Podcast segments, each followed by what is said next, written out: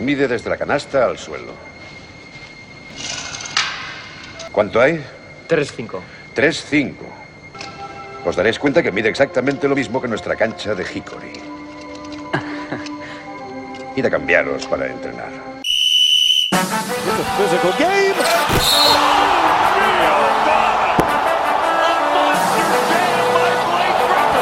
Ahí va Rudy. ¡Mate ¡Qué mate! ¡Qué mate de Rudy! Final seconds. Bryant for the win. Hola, bienvenidos a Zona 305. Soy David de Foro y como siempre me acompañan Sergio Pérez, Hola, ¿qué tal? Alberto Rodríguez, ¿Qué pasa, chicos? Jacobo Fernández Pacheco Hola David, hola a todos. y Bienvenido Fajardo. Hola, ¿qué pasa? Eh, a ver, chicos, pregunta. Le preguntamos a Sergio Pérez dónde está. Yo ya estoy acojonado. o sea, han pasado como dos, dos semanas. O sea, puede que incluso Vamos a ver. detrás tuya, David. Eh, puede que esté Soto del Real por haberse saltado la cuarentena durante tres meses, pero no sé, es una idea. Sergio Eh, Pérez, ¿dónde estás? Mm, Bueno, em, después de mi larga travesía por el mar, eh, ya por fin estoy en España. En España, he llegado a Valencia porque no podía perderme de lo que vamos a hablar ahora. Entonces, eh, bueno, he tenido un pequeño problema en, Cádiz porque creían que era un narcotraficante y por verme en patera y tal, pero por lo demás todo ok. Estoy aquí con, una horchatita de chufa y comiendo naranjas, pero directamente con la piel. O sea, para mimetizarme con, con la ciudad de Valencia, ¿no? Entonces, bueno, estoy aquí en la playa tranquilamente, yo solo. Alberto Rodríguez, ¿dónde nos pueden seguir? Pues nos podéis seguir en Twitter, Facebook e Instagram como arroba zona 305 podcast. Eh, Jacobo Fernández Pacheco, ¿dónde nos pueden escuchar? Nos pueden escuchar hasta en 10 plataformas. Estamos en Evox, estamos en Anchor, en Spotify, en Apple Podcasts, en Google Podcasts, en Breaker, en Pocket Cast, en Overcast, en Stitcher y en Radio Public y en todas estamos como Zona 305. Y para todo lo demás, Bienvenido Fajardo. Pues The Boys, are, The Boys are back, ¿no? Como, como podríamos decir, y con ganas, ¿no? Dos semanitas de pausa que nos hemos tomado para reponer pilas y vamos para allá. Pues venga, dicho todo esto, eh, empezamos.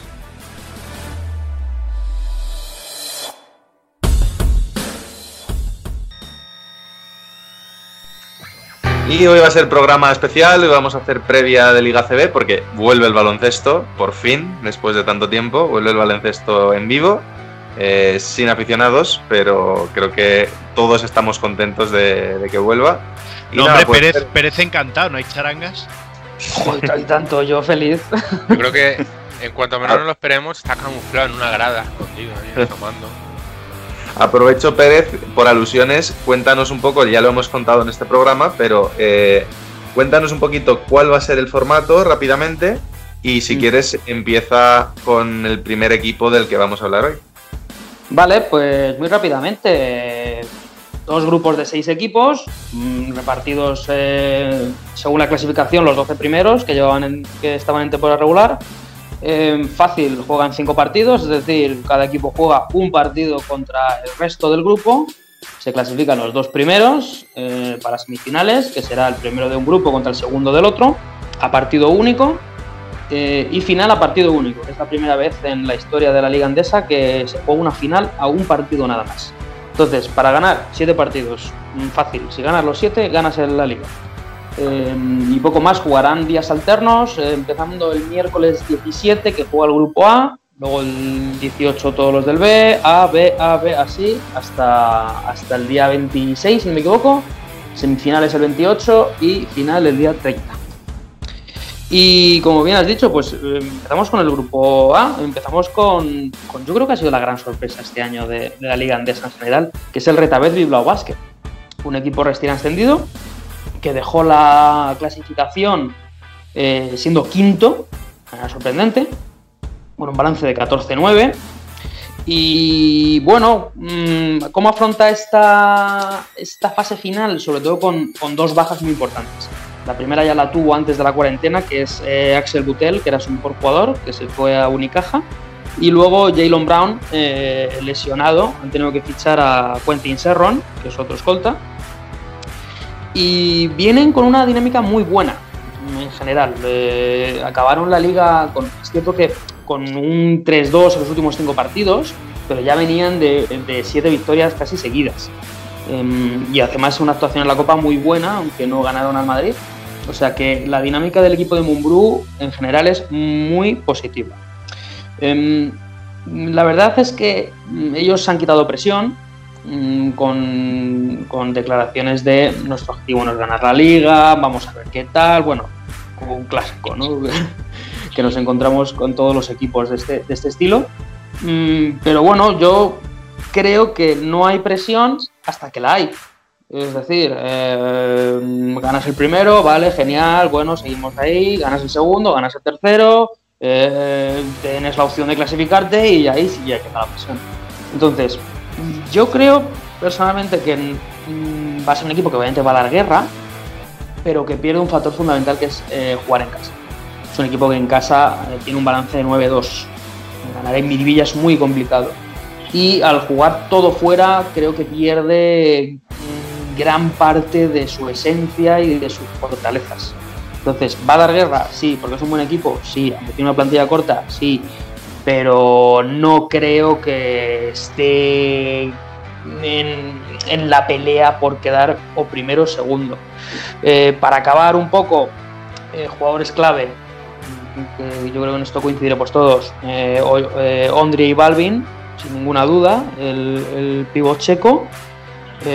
Y luego quiero destacar también a Russell y los pases, porque cuando estos dos jugadores están bien en los partidos y controlan el ritmo del partido, mm, Bilbao sube muchísimo sus prestaciones. Cuando uno de ellos falla, mm, suelen flojear, porque ambos están en 20 minutos, más o menos, se los reparten Em, y entonces eh, creo que va a ser importante ver en qué nivel están estos dos jugadores. Y eso es un poquito Bilbao. Eh, me interesa obviamente qué opináis de este equipo revelación vosotros. Yo creo que, como bien has comentado, es un equipo que llega con cero presión, eh, pero al mismo tiempo es un equipo que es lo suficientemente bueno como para poder estar en la pomada. Al final estar quinto, estás ahí en, la, parte de arriba. Es uno de esos equipos, es una es algo que voy a comentar a lo largo de todo el programa, lo, dejo caer ya ahora. Esta es la liga más incierta probablemente mm, de la historia, y ya no por el nivel igualado que tengamos, sino por el terreno desconocido en el que nos metemos después de un parón tan largo que nunca lo hemos tenido, a partido único, que ya sabéis, torneos del caos, en un partido puede pasar cualquier cosa. Eh, quien llegue fino a los primeros partidos, quien esté fino desde el día 1, tiene muchísimo trabajo hecho, porque cuando es una clasificatoria a cinco partidos, un partido o dos malos ya no te recuperas de ellos. Con lo cual, eh, me parece un equipo que puede dar mucha guerra y, habrá que ver habrá que ver qué pasa. Pero tengo mucha curiosidad de ver al Bilbao y a este formato en general. A ver, bueno, coincido plenamente que, es un equipo que, como lo he dicho, como empieza a ganar los dos o tres primeros partidos, puede dar la sorpresa. Ya se clasificó para la Copa ganando en el Palau, un partido tremendo. Vamos a ver cómo, cómo, juega. La verdad es que para mí tiene un grupo muy duro, muy duro. Pero dato que doy, em, eh, tiene un balance de 4-2 contra los de su grupo. Mm, quiero decir que, que, ganó a Barcelona, ganó a Tenerife, ganó a Basconi. No jugaron la vuelta. Y a Unicaja también le ganó. Entonces, eso demuestra que es un equipo que sabe trabajar contra equipos grandes. Eh, entonces, no me extrañaría una victoria prematurita y que dé sorpresas. Además que ya, ya sabemos que este equipo, más o menos hasta diciembre, cosas así, no tuvo muy buenos resultados, pero cogió una racha de victorias impresionante. Y desde entonces ha tenido eso, como tuvo como seis victorias seguidas, dos derrotas, cuatro victorias seguidas, otras dos derrotas. O sea que cuando coge el ritmo de victorias mm, no le para. Entonces, en este formato, además que los partidos son más o menos tan seguidos, creo que puede dar la sorpresa perfectamente como empieza a ganar. Em, Alberto. Sí, que yo creo que, bueno, que efectivamente al, ser un torneo del caos, al final eh, es lo que comentamos siempre del, baloncesto como deporte en sí. Un partido lo puede ganar cualquiera. Y en este caso es un partido contra cada equipo, salvo que te vuelvas a cruzar con alguien del mismo grupo a la final. Entonces, mm, basta que tengas cinco días buenos, que sí son cinco, ¿no? Pero no es como cuando tienes que y volver a ver al rival y volver a ver al rival y volver a verlo. En ese sentido, yo ahora cuando aporte mi equipo es que va en la misma línea, yo creo que, que Bilbao. Porque si quieres entrar ya, Alberto, con tu equipo, adelante. ¿eh? Vale, pues eh, yo os voy a hablar un poco de, de Iberostar Tenerife, que también creo que es ese equipo que, bueno, que ha ido de menos a más a lo largo de toda la temporada. Eh, al parón llega con un, con un récord de 14-8, pero un 14-8 muy estable, porque sus últimos 10 partidos son un 7-3, que queramos que no, es una buena racha para terminar antes del parón. Y, sobre todo otra cosa importante es que queda por encima de su vecino, que es el Gran Canaria. Entonces, bueno, eh, yo creo que en, principio el, gran hándicap que puede tener este equipo es que no tiene mucha experiencia, pero sin embargo, eh, lo que sí que es bueno es que el grupo que tienen formado puede ser que coincida en el mejor pico de forma de la carrera. Y siempre hablamos que el mejor momento de las carreras de los jugadores suele estar entre los 25, los 28. Bueno, pues hay una media de edad de unos 27 años en, lo que es el grupo en general. Y luego, aparte, eh, pues por supuesto, lo que ha hecho Chuy Vidorreta este año es que ha cogido a dos jugadores para que sean un poquito más líderes. En este caso, eh, Yoyo Sermarini y Marcelino Huertas. Yoyo Sermarini promediando 18 puntos, 7 rebotes y Marcelino Huertas con 13 puntos, 8 asistencias, o sea, el alto y el bajo, digamos, ¿no? El que dirige, el que anota, el que rebotea, dos, referencias además muy veteranas que le han venido muy bien al equipo y además pues eso, con ese grupo de 27 años de media de edad que, están todos en buen momento, todos están aportando, yo creo que eso es lo que ha coincidido eh, en el gran momento de forma que ha tenido Iberostar Tenerife esta temporada. La lástima, pues que no van a contar con Santi Justa cuando se reanude, porque presión no llega. Eh, y luego, a nivel de objetivos, ¿qué se tiene que plantear el Tenerife? Yo creo que el Tenerife lo que tiene que plantearse es terminar bien la temporada, igual que la empezó, tiene que terminarla bien. ¿Qué quiere decir esto? Sensaciones. No digamos que sea un favorito, eh, además, el balance en duelos directos con los, con los demás del grupo es nefasto.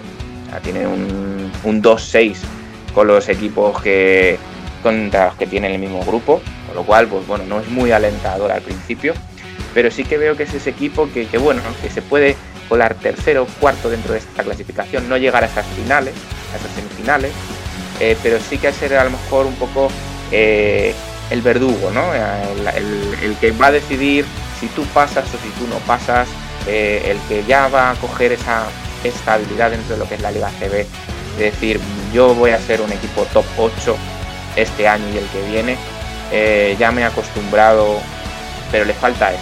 Ha sido un buen año, de menos a más, pero le falta eso, le falta, yo creo que la clave de todo es la experiencia. Yo, por continuar un poquito en la, línea que estaban diciendo Pérez y, Alberto, este tema, me, ha parecido interesante el concepto que ha dicho Alberto de, verdugo, ¿no? Y, la liga caos. Al final, en este, en este contexto de, liga en la que en la que todos los equipos parten en las mismas condiciones, objetivamente, porque lo que hayas hecho durante la temporada, pues hace tres meses que no importa. Entonces, mm, creo que en este caos eh, se beneficia beneficia bastante a estos equipos que, pues podríamos decir, ¿no? Bilbao, eh, Tenerife, etcétera, mm, equipos que eran un poco pues agua templada, ¿no? Que no sabías si caliente o si frío. Les beneficia un poco esta situación, porque al final parten desde el mismo punto que los demás y, sobre todo eh, van a ser determinantes a la hora de mm, la actitud que tengan ellos con respecto a los equipos más fuertes de los grupos. Quiero decir, al final estos equipos siempre pueden concentrarse en ganar a los que son sus iguales, en teoría, o mm, dejarse la piel y hacerles un poquito la vida imposible a los más grandes. Que al final yo mm, siempre pienso que, eso ya es una cuestión de actitud que, bueno, no son dos equipos que no tienen nada que perder y que ya han hecho una temporada increíble, logren lo que logren ahora. Yo, si, me permitís, una cosa que, que se me olvida decir que bueno, que quería relacionar un poco, pues esto al final es un torneo del caos, ¿no? No os da la sensación, como bien ha dicho David, de que es una liga muy abierta, que no sabemos qué puede pasar. Que es el típico año que se puede colar una o dos cenicientas en estas semifinales. Bueno, yo, yo ya lo he dicho, es que al final físicamente yo creo que todos los equipos parten al mismo nivel. O sea, todos han estado tres meses parados, algunos tendrán mejores medios que otros para mantenerse en forma, pero han estado todos parados y es que eso iguala, en mi opinión, muchísimo la, la balanza. Decías uno, dos o incluso cuatro, ¿sabes? O sea, con este formato es que a dos partidos que palmes por error ya te supone estar segundo o tercero, básicamente. Entonces este puede ser un equipo que eso que tal vez no se clasifique, porque la verdad es que en el grupo no, no pinta de los mejores, pero te puede hacer pasar un mal partido que te suponga a ti clasificarte o no. Entonces eso es un, un, punto de vista muy interesante que has propuesto porque hay varios equipos que tienen este perfil ahora mismo, en este, en este estilo de competición. Mm, me gustaría destacar de Tenerife, que Alberto ha hecho un muy buen análisis. Eh, aparte de, de, esa dupla de Marcelinho Servadini que está causando sensación, eh, el, el, fichaje que hicieron de Aaron White para mí fue un fichaje eh, muy bueno, nivel Euroliga, estaba sin jugar en Milán y les dio una energía y, una intensidad eh, dentro de la pintura y sobre todo mmm, para liberar a Sermadini de muchas tareas defensivas que puede ser muy importante porque es un jugador que no necesita ni medio entrenamiento para estar en forma. Y en este tipo de competiciones mmm, que son así eh, de partidos muy continuos y con apenas pretemporada les puede venir muy bien. Y, y sí, sí un poquito con la línea que habéis dicho. Tenerife va a ser juez y verdugo de muchos equipos, porque con un 3-2 te puedes clasificar. No creo que haya un equipo que haga 0-5, no lo creo. Y, conociendo a Vidorreta como, como Alberto y David más o menos podemos conocer, sabemos que va a ir a muerte. a muerte. Pero bueno, mmm, me gusta lo que hemos comentado de Tenerife y ojito porque le veo al mismo nivel que, que equipos de los que vamos a hablar ahora y no me extrañaría un segundo puesto para ellos. Eh, Jacobo, ¿tú de qué equipo nos vas a hablar? Yo quería hablar de Unicaja.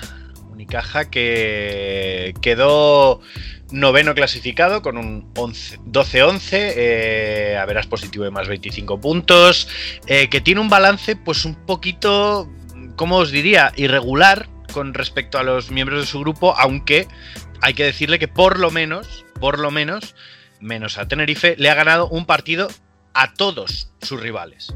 Esto es importante de cara a cómo puedan afrontar lo que, afrontar lo que, lo que se les viene encima ahora. Eh, llega en una forma pues aceptable, van a tener 14 jugadores disponibles, eh, recuperando a dos cedidos, Francis Alonso y Morgan Stillman, eh, Stillma, aunque Francis Alonso está fuera porque ha dado positivo en un test de coronavirus. Eh, la plantilla queda más o menos así, con Dion Thompson, con Darío Brizuela, Josh Adams, Alberto Díaz, Frank Elegar, eh, Marco Simonovic, Adam Basinski, Melvin Egin, Rubén Guerrero, eh, Volodymyr Gerum, Alex Buteil y Gal Mekel. Dragan Milosaljevic está fuera por lesión. Jaime Fernández, sabemos que se operó en mayo de los, de los talones, está también fuera. Alex Tupan, Axel Tupán también sufrió una lesión de torno de Aquiles y está fuera. Eh, equipo que, bueno, ya nos hemos acostumbrado quizá a verle con, con, con bajas por lesión y que aún así sabemos que no se va a rendir. No se va a rendir, pero claro, sus, sus armas ahora mismo son muy limitadas. Yo creo que ahora mismo las claves es que Darío Brizuela se mantenga sano, eh, que jugadores como Dion Thompson hayan llegado más o menos en una forma aceptable. Recordemos que Dion Thompson está algo pasado de peso eh, durante la temporada. Mm, jugadores con experiencia, pero que nunca han terminado de ser todo lo que se esperaba como Gal Mekel. Y a mí me preocupa especialmente de cara a enfrentarse a otros equipos ahora mismo la falta de centímetros. Rubén Guerrero es el único jugador de más de 2.08 en la plantilla de Unicaja, mide 2.13 Y bueno, un poquito Alberto Díaz y, Carlos Suárez me, parecen los jugadores a, tener en cuenta como termómetros de, su equipo. Eh, ¿Qué podemos esperar de ellos? Mm, si logran no tropezar contra los equipos que a priori son sus iguales, mm, Bilbao, Canarias, Juventud, que es complicado, solo tendrían que dar un susto a, a los dos más potentes, que ya lo han hecho durante la temporada, y es más, eh, contra el Vasconia ganaron ambos partidos durante la temporada, con lo cual no es imposible que, logren mm, quizá un segundo puesto sobre la bocina esforzándose mucho. Al final todos conocemos a Unicaja, es, es un equipo peligroso que depende mucho de sus jugadores buenos, pero que se desenvuelve bien en los partidos duros ante rivales que hipotéticamente son más fuertes. Otra cosa es que luego contra mm, rivales de su calibre mm, sea un poquito más irregular. Eh, no debes despistar el récord que han tenido en temporada regular. Probablemente, si todo les sale bien y la, y la suerte les acompaña, queden en un tercer puesto si no tienen más lesiones de las que ya tienen. Mm, me ha gustado em, lo que ha dicho Jacobo del tema sobre todo de, la incertidumbre de algunos jugadores. Em, creo que es un equipo que es, creo que es el que más ha cambiado de plantilla durante todo el año. Y, vamos a ver cómo funciona ese trío de nuevos, Butel, Mekel y, Brizuela. Porque Mekel al final solo jugó un partido antes del parón, que no lo hizo mal. Entonces, eh, Mm, como bien ha dicho Jacobo, es un equipo mm, que te puede dar la sorpresa en cualquier momento. Y recordemos finalistas de Copa, que sí, que se jugó en Málaga con su afición y todo eso, pero creo que es un equipo que mm, no solo debería o podría dar la sorpresa, sino que creo que estando como están las circunstancias de esta liga, eh, se tiene que autoexigir clasificarse, aunque no lo consigan, pero debe ser el objetivo. Sí, bueno, desde cierto punto de vista yo creo que esta, este formato nuevo les supone un, podríamos decir como en los videojuegos, una vida extra. Mm. Porque al final han tenido tiempo, aunque hayan estado confinados y demás, de, pues eso, al ser el equipo que más ha cambiado, pues hacer un poquito de, piña de cara, de cara pues a lo que se viene. Sí, sí, y, aunque tú has hecho esto que tiene falta de altura, eh, no nos confundamos. Eh, Gerun, aunque sea un jugador bajito, es grande, claro. Es, grande y es de los mejores reboteadores que tienen. Entonces, y luego, bueno, es cierto que con el Chimpa de 4 y demás, juegan con formatos de small ball, Dion Thompson, que como has dicho, es cierto que a lo mejor no es un tío muy atlético, por decirlo así, pero es un jugador que, había, que ha, ganado mucho peso en los últimos años, entonces, pues, bueno, su calidad no, no la dudo, pero a ver, sí, pero ha perdido velocidad, pero ha ganado esos kilos eh, que le permiten ser un jugador mucho más sólido y tal. Entonces, yo sinceramente creo que deberían pelear con, con a lo mejor con Barcelona menos, eh, aunque les ganaron a Barcelona, eh, pero, pero con Basconia, Tenerife sobre todo, creo que deben de estar en la pelea por ese segundo puesto. Alberto, querías decir algo, ¿verdad? Has levantado la mano. Sí, eh, creo que una de las cosas más importantes de las que ha dicho Jacobo es que a pesar de las lesiones, a pesar de las bajas, lo, peligroso, ¿no? Digamos, de Nicaja es eso, es que saben seguir jugando sin, tener esos jugadores referencia y que, y que claro, eh, no es lo mismo cuando preparas un partido, que tienes mucha información, jugadores clave y tal, a cuando te tienes que enfrentar a un equipo más compacto, que sí, que conoces igualmente a los jugadores, pero no están puestos a prueba, no sabes qué va a salir de esos partidos. Y yo creo que eso también es otra ventaja que puede sacar de toda esta situación tan caótica Unicaja. Eh, habéis comentado mucho que se tiene que pegar con Vasconia por el segundo puesto, ¿no? Y creo que bien nos trae precisamente Vasconia, ¿verdad? En efecto, uno, uno de los equipos que ha quedado octavo de la liga, como muchos sabréis, tuvo un comienzo muy convulso tanto en Liga como en Euroliga, porque no daban la talla con el entrenador que tenían, tuvieron muchos problemas con él y tampoco es que la plantilla fuera en sí muy potente, ¿vale? Pero luego con la llegada de, Dusko Ivanovic, un gran entrenador que ya conocemos bastante aquí en España, se tapa entrenando al Tau y, todo lo que consiguió con ellos, pues bueno, empezaron sí, ya con. Hemos hablado mucho en el programa Pérez y yo de esa manía que tiene Vasconia de ir rotando los mismos tres entrenadores de manera. Sí, ahora, ahora creo que les toca a Pedro, a Pedro Martínez el siguiente y luego ya volverá a Perasovic y luego. Entonces, con, con la vuelta de Ivanovic, pues mejoraron. No han tenido tampoco mm, un balance súper positivo con él, porque al fin y al cabo solo ha estado en nueve partidos, han ganado cinco, han perdido cuatro. Pero bueno, ese ha sido un poco el resumen general de toda la temporada de, del Vasconia. Un, balance positivo por, lo mínimo, por una victoria, básicamente. ¿Qué ha pasado con, con, ellos? Que pues que ahora mismo llegan al parón en un muy buen estado de forma y son un equipo que están bastante acostumbrados a este tipo de competición con un mínimo de dos partidos por semana. Entonces, aunque la plantilla sea un poco corta, actualmente tienen muy buenos complementos. ¿vale? Es un equipo con muchas ganas de demostrar que, son un equipo mejor de lo que eran al principio de la temporada, que como ya he dicho están en muy buena forma y que tienen un espíritu de pelear hasta el final, ¿vale? Una de las noticias que me llama la atención es que justo hace unos días han renovado a Arnodas eh, Kulboka, un ala pivot lituano que les daba bastantes recursos. Incluso eh, está siendo valorado como uno de los jugadores, mejores jugadores jóvenes de la competición. Su primer año en la Liga Española y no lo ha hecho nada mal el chaval.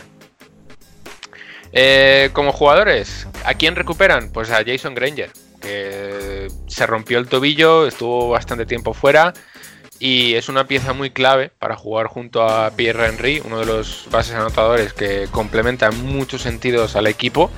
Eh, junto a Toko Sengelia, el, vamos, capitán indiscutible y baluarte del equipo que todos conocemos y nos encanta como jugador. Básicamente es el líder absoluto de este equipo, que va a ser el que les lleve a lo más alto o, o no. Y bueno, la vuelta de Bildoza también, que hará que Ivanovic juegue un poco con ese trío de, bases que he mencionado, ¿no? Jason Granger como un poco más base organizador, Henry como más anotador y Bildoza, bueno, pues un poquito como segunda unidad y veremos a ver cómo queda al, fin, al final la figura de Granger, hay que tener en cuenta que vuelve de una lesión chunga. Entonces tampoco creo que coja mucho protagonismo, pero sí que les va a dar minutos de calidad en lo que pueda, eh, chaval. Grupo complicado para la fase final, ¿vale? Porque hemos, hemos, analizado ya la mayoría de los equipos y me parece que es un grupo súper complicado, ¿vale? Como ya sabemos, juegan un día sí, otro no. Por lo tanto, la, la condición física va a ser súper importante desde mi punto de vista a la hora de tener tantos partidos tan seguidos. ¿Qué, ¿Qué espero yo de ellos? Y creo, creo que esperamos un poquito todos. Pues que den pelea, básicamente. Eh, y que luche por la segunda plaza, básicamente. Su objetivo, eh, al fin y al cabo, es competir todo lo posible, porque en, un, en, una competición como esta, todo es posible, la verdad. Y creo que luchar por la segunda plaza es el, es el punto de mira que se debería poner eh, este equipo, dada la temporada que han tenido. Temporada muy convulsa y ahora es un poco la forma de, de venirse arriba, ¿no? de de un poco recuperar sensaciones de cara ya al año que viene y acabar bien, acabar lo mejor que pueda. Para mí, Vasconia es el equipo mmm, más inescrutable de todos, o más difícil de analizar. Eh, porque aunque todos conozcamos a Ivanovic, eh, mmm, como hubo muchas bromas, eh, no están ni Prigioni, ni Escola, y, que fue el gran no. Él llegó y dijo, pero ¿dónde están estos? A ver, ¿dónde está Escola? Que yo le quiero poner de titular, ¿no? Entonces, eh, es el más inescrutable de todos, el más difícil de analizar porque lleva muy pocos partidos con Ivanovic y sobre todo Ivanovic tiene una cosa que, otros entrenadores no tienen, que es que cuanto más tiempo entrena a sus equipos, eh, mejor juegan. Entonces ha tenido poco tiempo pero para entrenar, pero el suficiente como para empezar todos de cero y, ser un equipo mmm, que va a dar mucha guerra y sobre todo porque tiene mucha experiencia competitiva. Es un equipo que al final está acostumbrado a jugar Euroliga, que está acostumbrado a jugar con los mejores y que cuando hay que ponerse las pilas, se pone las pilas. Y aunque la plantilla es cortita, es cierto, mmm, a Ivanovic eso no le importa. Nunca le ha importado. Entonces, mmm, no creo que veamos una rotación de más de nueve jugadores. Pero si llegan bien físicamente al final, es un equipo que debería estar peleando por, por clasificarse para semifinales. Jacobo, querías comentar algo, ¿verdad?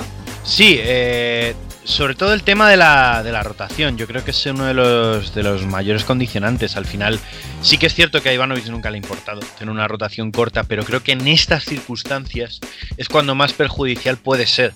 El hecho de no haber quizá mm, probado al, al resto del, de, de tu fondo de banquillo eh, durante el año. Eh, al final, por quizá por el hecho de que van a ser muchos partidos en muy poco tiempo, eh, sería bueno que estos jugadores tuviesen rodaje, algo de rodaje ahora, mm, para que cuando se les llame, porque es muy probable que en algún momento se les llame, yo creo que va a ser muy difícil en, este, en esta liga del caos que se viene ahora evitar lesiones, va a ser muy difícil.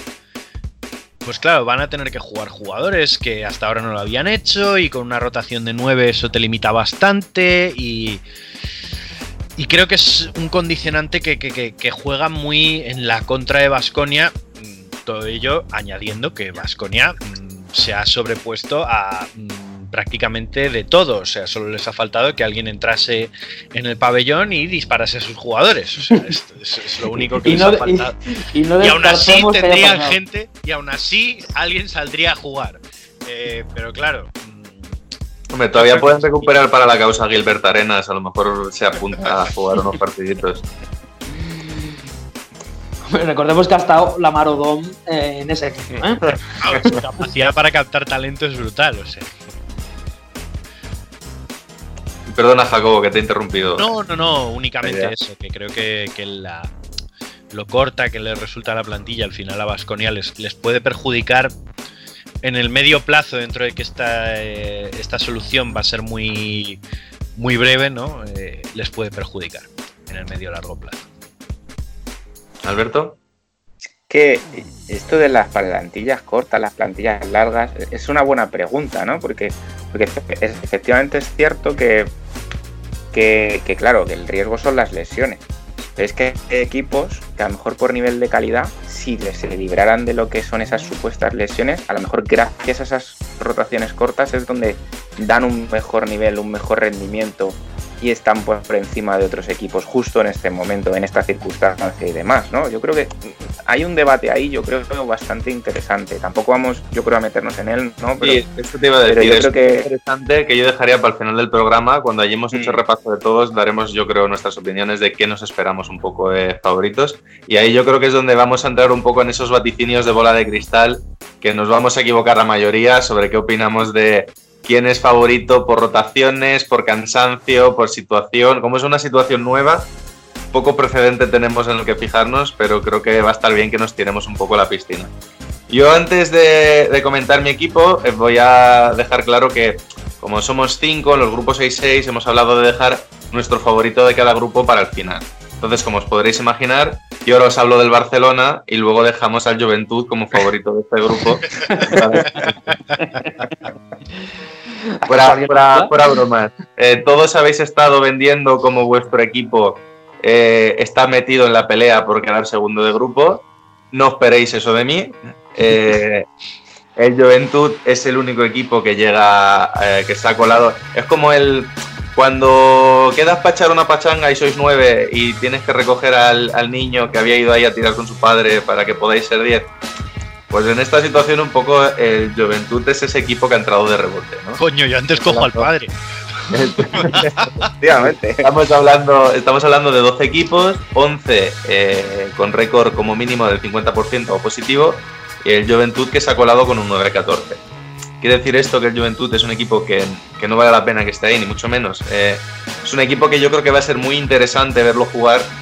Estamos hablando de la peor defensa de la liga y uno de los mejores ataques eso no es bueno a la hora de ser un equipo que aspire a todo, pero sí que es un equipo que, oye, si tiene el día, eh, le puede fastidiar la clasificación a cualquiera de los equipos buenos. Yo creo que es un equipo que puede ser un poco el comodín que te descuadre las cartas de que un día están calientes de tres y de repente el Barcelona se cuela segundo de grupo o el, Canaria que iba muy bien para meterse se queda fuera o cualquier cosa porque puede ganarle realmente a cualquiera de los equipos, aunque parta como el, menos favorito en prácticamente todos los cruces.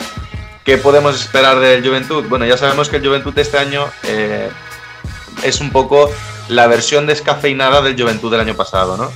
Sigue teniendo esa figura del base escolta anotador, que es la gran figura del equipo en Prepelic, en vez de en la Provítola. Tienen un rol muy parecido al final, con la diferencia de que, bueno, la Provítola fue MVP. Prepelic jugando un verdadero temporadón, a lo mejor está un escaloncito por debajo de lo que fue la Provítola el año pasado.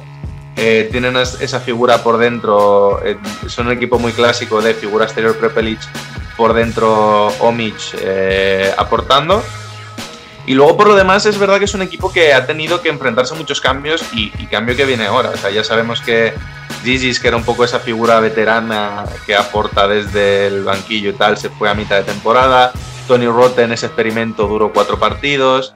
Ahora Luke Arangodi eh, ha dejado el equipo eh, durante la pandemia, rescindió el contrato y estamos hablando de probablemente tercer jugador más importante del equipo en su momento, junto a Conor Morgan, bueno, uno de los jugadores interesantes, ¿no? Entonces, tenemos ahí esos tres pilares, digamos, en Prepelic y Omic y un poquito por debajo Conor Morgan, ayudando a Omic por dentro. Y yo creo que a mí personalmente lo que más me apetece ver eh, es cómo se van a, foguear eh, López Arostegui y Dimitrijevic en, estos playoffs, ¿no? Creo que Juventud ya sabemos que es uno de los grandes equipos en cuanto a, hacer crecer el talento.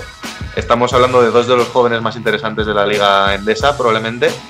Y tengo muchas ganas de ver qué pasa en estos partidos a vida o muerte. Si precisamente como tienen cero presión, puede ser un gran punto de inflexión para ellos de crecimiento de, oye, aquí hemos venido a jugar, no podemos, aunque perdamos todos los partidos de aquí a final de temporada, no vamos a descender. Eh, vamos a jugar contra grandes equipos en partidos en los que decidimos si podemos meternos en final o no. Y oye, pues si veo a Dimitrievich y López Arostegui tirarse 10-12 tiros contra el Barcelona y contra el Vasconia y tener un partido bueno y tal, me indica mucho de que tenemos jugadores para ser grandes protagonistas dentro de unos años. Más allá de eso, lo normal es que eh, Juventud sea el último del grupo. Joder, la verdad es que has hecho un análisis es fantástico. Añadiría Zagars eh, como jugador joven eh, para ya completar un poco ese trío. Pero sí, eh, básicamente mm, las posibilidades, como llevan todo el año, las posibilidades de victoria en cada partido van a depender de que Prepelic tenga un muy buen día y que sobre todo Omis le complemente. Es cierto que mm, no tengo el dato exacto, pero pero tengo la suerte de poder ver varios partidos este año de Juventud cuando esos dos equipos, esos dos jugadores, entre los dos meten 40 puntos, eh, Juventud suele ganar. Eso es así. El problema es que, claro, Pepe y Xiaomi se tiran hasta las zapatillas. Entonces, el día que no meten, mm, el equipo baja muchas prestaciones. Entonces, mm, partido que ellos dos les salgan bien, partido que es probable que ganen. Y no me extrañaría que ganasen, por ejemplo, el Barcelona. Al Madrid le ganaron en el, en el Palacio este año. Eh, entonces, coincido mucho en lo que has dicho. Eh, es un equipo que tiene poca competitividad en ese sentido. Eh, y, depende mucho de ese factor Prepelic. Pero los jóvenes, oye, mm, creo que la mejor jugada este año de la Liga Andesa se la vimos a Dimitrevich y, sigue siendo que yo también tengo ganas de ver a este equipo, sobre todo porque Carles Durán, que es el entrenador, me parece un muy buen entrenador y, puede dar sorpresitas. Y en ese sentido, es cierto que está un poquito escalón por debajo de lo que a lo mejor he dicho con Bilbao, pero lo mismo, cero presión. Ganas el primero, te pones a lo mejor con un 2-0 sorprendente y, a ver qué pasa. Nadie más quiere comentar. Si queréis que pasemos ya al descansito del jugador misterioso, a no ser que alguien tenga algún comentario extra. No, yo creo que poco pues- más que decir, ¿no? Pues vamos a tomarnos este pequeño descanso de la mano de Alberto, que nos va a dar la primera pista del jugador misterioso.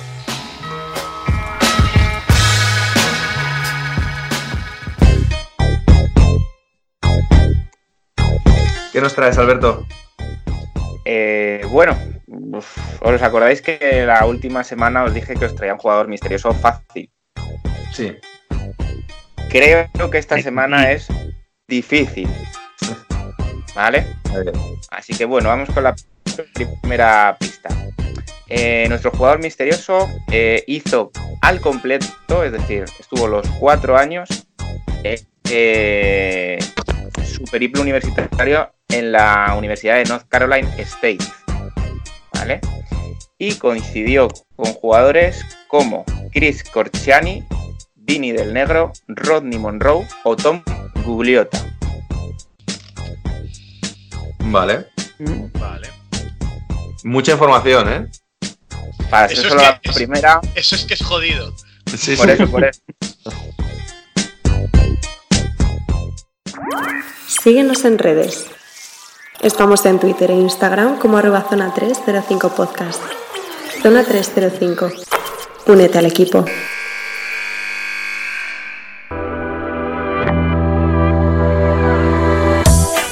Vale, vamos ya con el grupo B. Eh, volvemos a ti, Sergio Pérez. ¿Con qué equipo empezamos? Pues vamos con un equipo que este año dio para mí un pasito adelante, mm, que es Morabarca Andorra. Em, les dejamos con un balance de 13-10, mm, muy buen balance, em, aunque mm, la verdad que los emprendedores directos los de su grupo no son buenos, 2-5, dos victorias, cinco derrotas. Pero ¿por qué sobre todo digo el paso adelante? Por su no solo su clasificación para la Copa del Rey, sino su pase semifinales. Eh, entonces demostraron que tienen capacidad para competir en torneos cortos y, y contra equipos de su mismo nivel o incluso superior. Em, destacar que tienen un, un fichaje que, bueno, voy a intentar pronunciarlo, que, que es Babatunde Olomubikwa, que es un pivot. también, ¿eh? Sí, sí. Que Como podéis imaginaros, es un pivot finlandés, ¿no? Eh, bueno, que viene un poco a reforzar el equipo en posiciones interiores. eh, y ellos es un equipo que, que le, de estado de forma, mm, aunque puede destacar en, torneos cortos, necesita carburar para competir. Cuanto más eh, compita, mejor. Mm, Entonces, es, en ese sentido, yo creo que irá de menos a más en el torneo. Eh, aunque obviamente su, objetivo es eh, competir por esa segunda plaza, aunque creo que está un, pasito por detrás de Vascona y Unicaja. eh, no, perdón, de, Baskonia y Unicaja, de Valencia. Mm, Puede clasificarse, es un grupo mucho más abierto que, que el A. Em, destacar mm, de jugadores, eh, para mí el trío interior, eh, Musa Diagne, Dejan Musli y Van Yasai, me parece un trío muy poderoso de pivot, en el que juegan casi siempre juntos, dos de ellos, eh, que va a marcar mucho diferencias en esta liga de bajitos. Eh, menos mal que no se enfrenta a Unicaja a ellos. Em, luego también quiero destacar dos jugadores que para mí son fundamentales, que uno es Clevin obviamente, que es un base mm, muy bueno, que tiene nivel, a lo mejor, ya no digo para Euroliga, pero Eurocup, y que en este tipo de torneos mm, sabe jugarlos. Y un jugador que a mí me gusta mucho, que es Dejan Todorovic, que es muy irregular, pero como tenga el torneo, mm, te revienta eh, el grupo. Entonces creo que puede ser un jugador fundamental para, para Andorra. Em, importante, eh, la legislatura y las normativas en Andorra son diferentes a las de España. Entonces es el equipo que más ha podido entrenar. Realmente no sé cuánto lleva el resto de equipos, el resto creo que llevan tres semanas de entrenamiento. Ellos han estado un mes y medio entrenando. Entonces creo que puede ser un factor a favor. No creo que sea mm, demasiado alto eh, la diferencia respecto al resto de equipos, pero bueno, está ahí, ¿no? A todos nos interesa entrenar un poquito más. Entonces, bueno, yo creo que es un, equipo que va a dar bastante guerra y demás, pero va a eh, depender mucho de- del nivel defensivo y físico que, que. Eh, ¿Alguien quiere comentar algo sobre Andorra?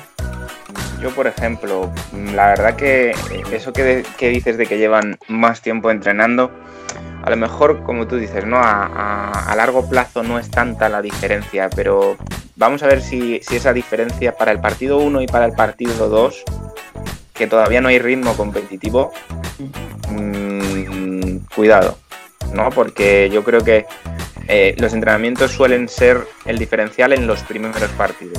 A lo mejor ya en un partido 3, en un partido 4, además que los juegas muy, muy, muy pegaditos, ¿no? Quiere decir que, que, bueno, que te da tiempo ya haber cogido algo más de, de calentamiento en la competición.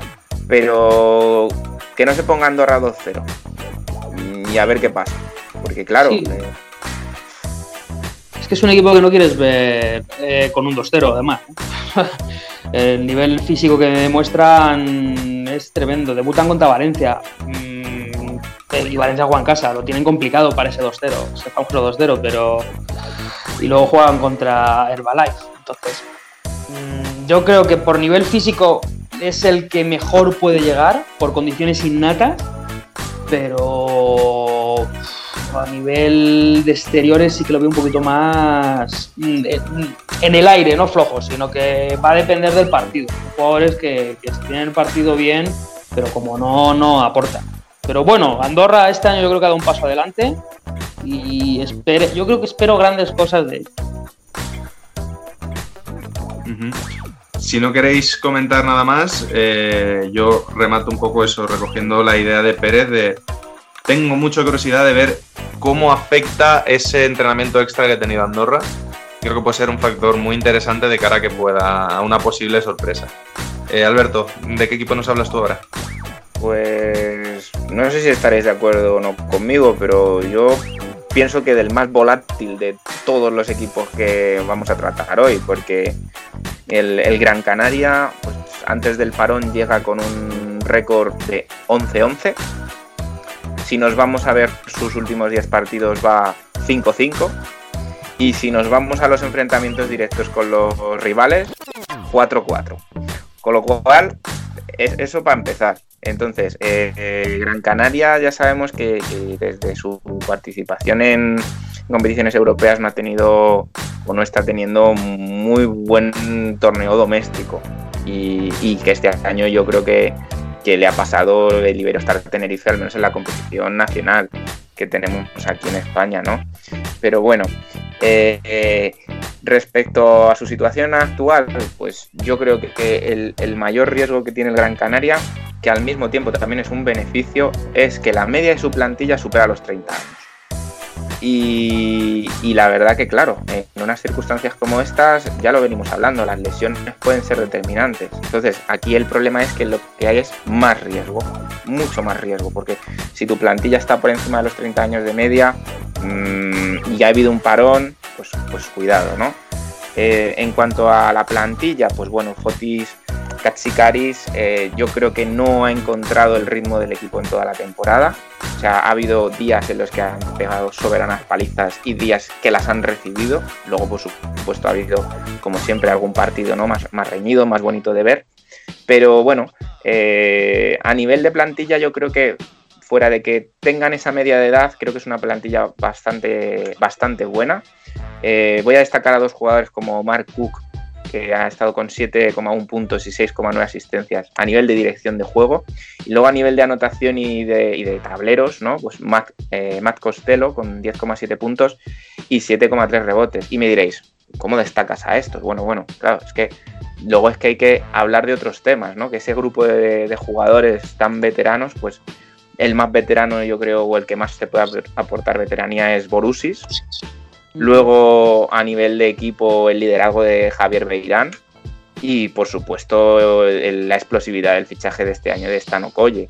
Lo cual quiere, quiere, decir, tienen pinceladas de todo un poquito, muy complementario. Puede ser un grupo que si consigue funcionar, que claro, no lo ha hecho en toda la temporada, pues al ser tan compacto y tener tantas virtudes, puede ser muy, muy, muy peligroso.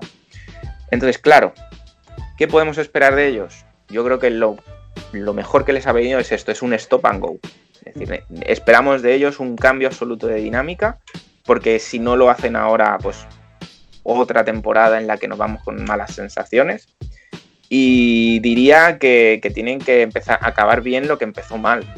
Porque, porque lo que decimos, este grupo es mucho más asequible eh, y, tienen que andarse con ojo, yo creo que Valencia y Zaragoza, Quizá el Madrid no, estará por verse, ¿no? Pero sobre todo Valencia y Zaragoza tienen que andarse con ojo con Gran Canaria, que no haya eh, pegado ese, mm, ese reinicio ¿no? de cabeza de, oye, que tenemos buena plantilla, de, que tenemos mm, ya muchos años de experiencia. Y, bueno, aunque parezca que no, por ejemplo, comparando con Tenerife o con otros equipos, los resultados directos sí que son alentadores, porque un 4-4 quiere decir que es que puedes pelear con cualquiera. Es que no hay nadie. Sí, sí que es verdad que tiene un 0-2 con Zaragoza, un 0-1 con Madrid, pero tener en general un 4-4, haber ganado a Burgos, haber ganado a Andorra y tener empatado la Verage de partidos con Valencia. A mí me da muy buenas sensaciones para, para un equipo como, como, Gran Canaria. Y a modo de conclusión final, pues bueno, deciros que, que yo creo que sí que puede ser una de las sorpresas, puede colarse en semifinales. En el peor de los casos, a lo mejor quedarse con un tercer puesto, que aún así, vista la temporada que han tenido, estaría bastante bien, yo creo. Eh, y bueno, pues eso, por lo demás, eh, si no llega a clasificarse, ser ese equipo que diga, no entro yo, tú tampoco. Sí, yo creo, sí, creo que eh, perdona, solo una, una, idea muy rápida. Creo que eh, estaremos todos de acuerdo en que no me imagino ninguno de los dos grupos siendo un 5-0-4-1. Que haya dos equipos que ganen todo y que solo uno pierda contra el otro. Creo que con un 3-2 te puedes clasificar perfectamente porque va a haber mucho fuego cruzado, eh, muchos partidos que no se esperen perder, que se pierdan y que no se esperen ganar y que se ganen. Creo que va, creo que va a ser complicado y creo que no te puedes permitir relajarte, pero al mismo tiempo a lo mejor eh, una derrota no va a ser tan dolorosa por otra que va a tener tu rival contra otro equipo que no se esperaba. Y bien, eh, disculpa, te toca hablar. Eh, quería comentar que el, caso del, del Granca puede ser precisamente lo que decía Alberto de que un buen primer partido les puede condicionar para, todo el torneo. Pero ¿qué pasa? Que el primer partido es contra el Madrid. Entonces, esto puede ser un arma de doble filo para ambos equipos. Que si el Herba, que si, que si ganan el primer partido contra el Madrid, se pueden venir arriba y plantarle cara al resto. Pero si lo pierden, que no se vengan abajo, que es el Madrid. O sea, van a jugar contra posiblemente el equipo más potente que hay ahora mismo en este torneo. Y como les planten cara, y aunque no ganen, pero queden un partido un poco igualado, como has dicho que ha habido pocos, pero los ha habido, mientras no le metan una paliza enorme, porque es poco probable que les metan una gran paliza al Madrid, pero ahí está la posibilidad, ya que esa ha sido su temporada, de meter palizas o recibirlas. Pues que casi mejor acabar un partido igualado, aunque pierdan. Así van con buenas sensaciones al resto del torneo. Pues me gusta mucho lo que has dicho porque me parece que, es al que sinceramente más le ha favorecido eh, el jugar eh, esa primera jornada, ese calendario. ¿Por qué? Porque va a ser realmente su gran partido de pretemporada. Si pierden es lo normal, por lo cual no pasa nada. Mm, como bien has apuntado, su objetivo es realmente no recibir una paliza por el tema de basqueta veras, que puede ser importante.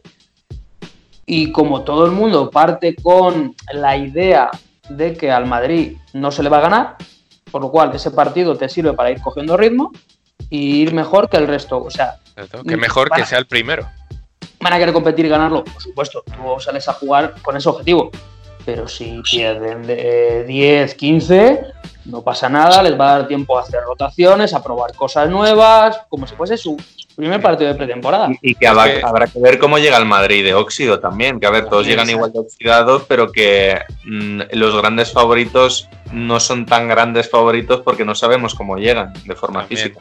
Eso quería, eso, te digo, eso quería comentar, que lo hablaremos luego cuando analicemos al Madrid y al Barcelona, que va a ser súper importante el primer partido, pero creo que aún más sus últimos partidos el último partido de cada uno va a ser muy importante porque seguramente contra el que jueguen es muy posible que se juegue el segundo puesto o, o, incluso joder a otro equipo para que sea segundo y no tercero.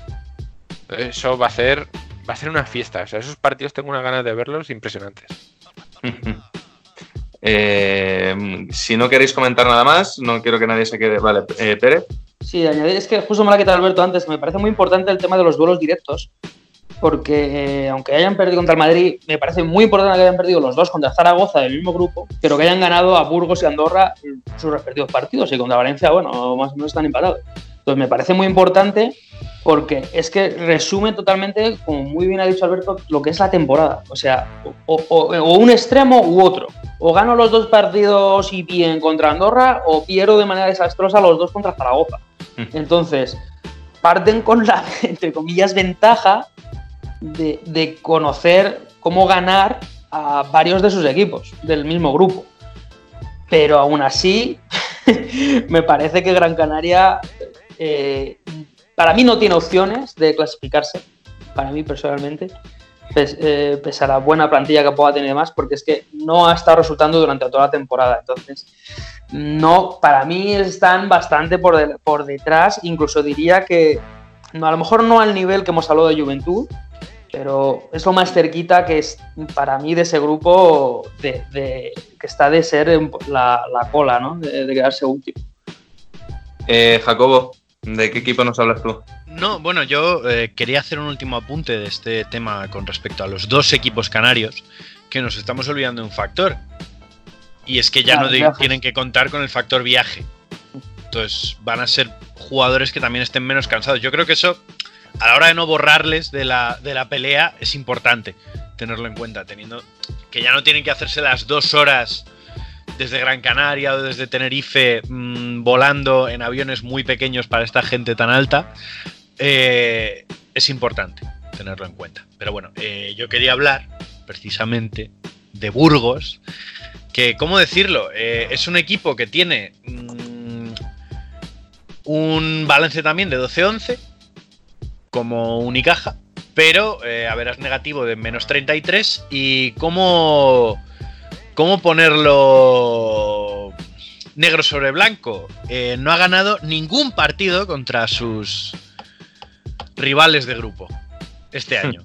O sea, pero que los ha perdido todos, todos. O sea, una cosa increíble. Y lo que es más, solo uno por menos de 10 puntos. Solo uno por menos de 10 puntos. Eh, ¿Qué podemos decir del equipo? Es un equipo que, bueno, acaba de incorporar. Estás vendiendo la idea de farolillo rojo de Burgos mucho mejor que la de Gran Canaria que ha tenido hace un momento Pérez. ¿eh? Acaban de incorporar a Pablo Aguilar, que viene de Japón, y han liberado a El Clark. Eh, todos sabemos que Pablo Aguilar, bueno, es un buen jugador, eh, quizá no un revulsivo para este equipo. Eh, cuentan con más o menos la misma plantilla que tenían. Eh, quizá siguen siendo un equipo demasiado dependiente del acierto exterior. Y bien, aunque sus jugadores interiores son duros, eh, en mi opinión, están muy limitados técnica y físicamente. Eh, no son ninguna maravilla estos jugadores y al final, pues las dudas que me genera si su juego interior estará a la altura, eh, si van a conseguir romper esta dinámica contra sus rivales, porque como digo, han perdido contra todos, han perdido contra Valencia, eh, Andorra les ganó 87-74, el Madrid les ganó 104-93, eh, perdieron contra Zaragoza de 9. mm, Solo, solo Gran Canaria les ganó por menos de, de, de 9 puntos, que fue por 3 puntos. Y creo que es muy importante que, que este parón les haya ayudado a mentalizarse de cara a acabar con esa dinámica. Eh, supongo que como clave en cuanto a jugadores, pues el estado en el que llegue Pablo Aguilar y, y si ha conseguido adaptarse tan rápido a- al equipo. Eh, ¿Qué podemos esperar de ellos? Su objetivo claro es ganar algún partido. O sea, ya eh, con suerte quedarán en un cuarto puesto, pero sus posibilidades en, en general son, muy remotas. Un equipo que se puede reafirmar si consigue ganar partidos, pero que sus opciones de competir pues son, muy limitadas por la falta de talento en general y, y por el hecho de que al final pesa bastante el, el no haber ganado a ninguno de tus rivales previamente. Vamos, que podríamos decir que han venido a pasarlo bien, ¿no? Sí, sí, ellos han venido a, a sentarse en primera fila y a, y ala, y a dar palmas. Bueno, yo, yo creo que es un- una oportunidad muy buena para, para dar ese paso adelante, ¿no? Porque mm, me equivoco, eh, corrígeme si me equivoco, pero creo que has dicho que tiene un balance de 12-11, ¿no? 12-11, efectivamente, que están Claro, ahí sí. sobre todo por haber ganado a todos los rivales que se han quedado fuera. Eso es, o sea, es un equipo que ha demostrado que durante este año está un paso por delante y por encima de los equipos mm, de tabla mm, baja, media, pero que está dos o tres por debajo de los equipos grandes. Entonces, yo creo que les pide muy bien para ganar esa competitividad que no tienen. Así de claro, que es normal, es un equipo como aquel que dice nuevo, recién ascendido hace muy poquito, ¿no? Entonces, sí, bueno, viene a ver qué pasa, pero como tú bien has dicho, depende mucho del tiro exterior y basta que te llegue el día tonto contra el Andorra o el que sea y metan 20 triples. Y dices, anda, Claro. pues aquí estamos. Pero el tema es que a ver quién es el guapo que los mete después de tres meses en casa. Claro. Y destacar también, que no lo has nombrado, pero a mí me parece un entrenador fantástico que es Peñarroya. Yo creo que puede, puede ser un factor clave ver cómo gestiona eh, los partidos, porque para mí es un equipo que recordemos empezó 4-0, que todo el mundo decía o San Pablo Burgos y luego perdió los siguientes cuatro. eh, pero Peñarroya me parece que va a ser muy importante en este tipo de torneos, saber cómo, cómo consigue que el equipo funcione. Eh, bien, ve. Eh, ¿De qué equipo nos vas a hablar tú? Pues voy con el Valencia Basket, un equipo súper parecido al, al contrincante que he mencionado en, el otro grupo, porque básicamente el resultado general es el mismo, que es 12-11, o sea, muchos equipos están más o menos en, en este resultado general, son séptimos de liga y empezaron muy mal. Empezaron ganando uno de cada tres partidos hasta que ya en diciembre mejoraron un poquito el balance para conseguir una estabilidad de resultados que les ha dejado con este balance positivo por los pelos también eh, ya que en la liga andesa, pues más o menos mantuvieron esa estabilidad de ganar uno, perder otro, mm, ganaban dos, perdían dos, entonces un poquito iban ahí manteniéndose. En Euroliga remontaron muchísimo, remontaron muy bien. Y en la Copa del Rey, la verdad es que fue una fiesta este equipo, porque eliminaron al Barcelona en cuartos para luego dispararse en el pie contra el Madrid en semis. Pero vamos, no podemos quejarnos de ellos porque el Madrid en esa copa estaba, vamos, intratable. ¿Cómo están ahora? Pues han tenido bajas importantes, ¿vale? Pero es un equipo al que sinceramente no te gustaría enfrentarte. ¿Por qué? Porque juegan en casa, básicamente. Es el equipo que más ventaja tiene respecto al resto en esto. Es el único que juega en casa. ¿Qué ocurre? Su sistema de juego ofensivo es muy bueno y se basa mucho en el tiro de tres. Entonces, en cuanto tienen un buen día de tiro, te lo hacen pasar muy mal. Vale, entonces esto siempre es importante, ¿vale? Tiene un, un ritmo de ataque súper alto que muy pocos equipos han logrado frenar, ¿vale? Eh, cuando pierden casi siempre es porque tienen mala racha de tiros y ya está. Son un conjunto bastante sólido que cualquier rival debe temer, ahora mismo, sobre todo con este formato. ¿Qué ocurre? Que tienen una plantilla muy diversa, tanto de jugadores veteranos como jóvenes, ¿vale? El, pilar principal de este equipo es Boyan Dublevich, ¿vale? Es un jugador de muchísima calidad y luego tienen a Jordan Lloyd que regresa a la lesión que le dejó bastante tiempo alejado de las pistas, ¿vale? Pero que lleva ya bastantes semanas, bueno, desde que empezaron los entrenamientos, entrenando en el equipo con, con total normalidad. A estos dos anotadores tan buenos le- les tienes que sumar luego, pues, veteranos como San Emeterio, Van Rossum e incluso Colom, ¿vale? Y con algunos nombres de jugadores como Dornekamp que le gustan mucho a, a Pérez, ayer estuvimos hablando un poquito del equipo y la verdad es que me ayudó bastante con el análisis. El entrenador, Jaume Porsarnau, pasó un poquito mm, una etapa similar a la que hemos hablado antes con, el equipo norteño, y es que no tuvo muy buen balance al principio, pero bueno, al reunirse con los jugadores, con el equipo técnico en general, fue ratificado y el equipo al final pues le ha mantenido y ha ido mejor. Ahora mismo se encuentra en un grupo en el que hay un claro líder, pero hay unas segundas unidades que están igualadas, ¿vale? Otras menos, como San Burgos, que bueno, ya, ya hemos hablado de él y harán lo que puedan. Pero creo que el Valencia en este grupo está un poquito por encima de esas segundas unidades, ¿no? Y seguramente queden segundos. Y si dan la sorpresa, incluso primeros, porque tienen un equipo muy completo dentro de este grupo. Y yo creo que se pueden ver perfectamente al nivel de competir por la liga. Y más en este formato y este año, vamos. Ya vimos lo que hicieron contra el Barcelona y, partidos así se pueden repetir perfectamente en un formato así. Creo que ese equipo, un, equipo muy interesante de analizar, porque es la segunda espada de este grupo. Y, y que incluso se puede convertir en la primera, perfectamente. Veremos cómo van funcionando al principio, porque tienen, tienen jugadores que están acostumbrados a jugar a este ritmo, esta calidad, también esta presión un poco, que también me llama mucho la atención cómo va a ser los partidos sin afición. Yo creo que en el fondo va a afectar un poco a los jugadores, el no tener tanto ruido, el que todo lo que hablen y, y lo que se haga se oiga a la perfección, y creo que va a ser muy interesante este, este hecho también. Alberto, ¿querías decir algo? Mm, lo primero que solo podía ser Jaume. ¿vale? Jaume. Porque, quiero decir, creo, hemos tenido la suerte, igual que antes con Vidorreta, que lo ha comentado Pérez, de, cruzar palabras y conocer a Ponsarnau. Y, y es esa clase de entrenador, yo creo que, que no es el entrenador que cuando no salen las cosas lo echas del club, sino que le das la oportunidad y te lo saca adelante, ¿no? Y al final es lo que, lo que yo creo que ha pasado con, con Valencia. Eh, lo del factor cancha, mm, estoy de acuerdo, estoy de acuerdo, pero, pero al final muchas veces el factor cancha no deja de ser la afición más que la propia cancha en sí.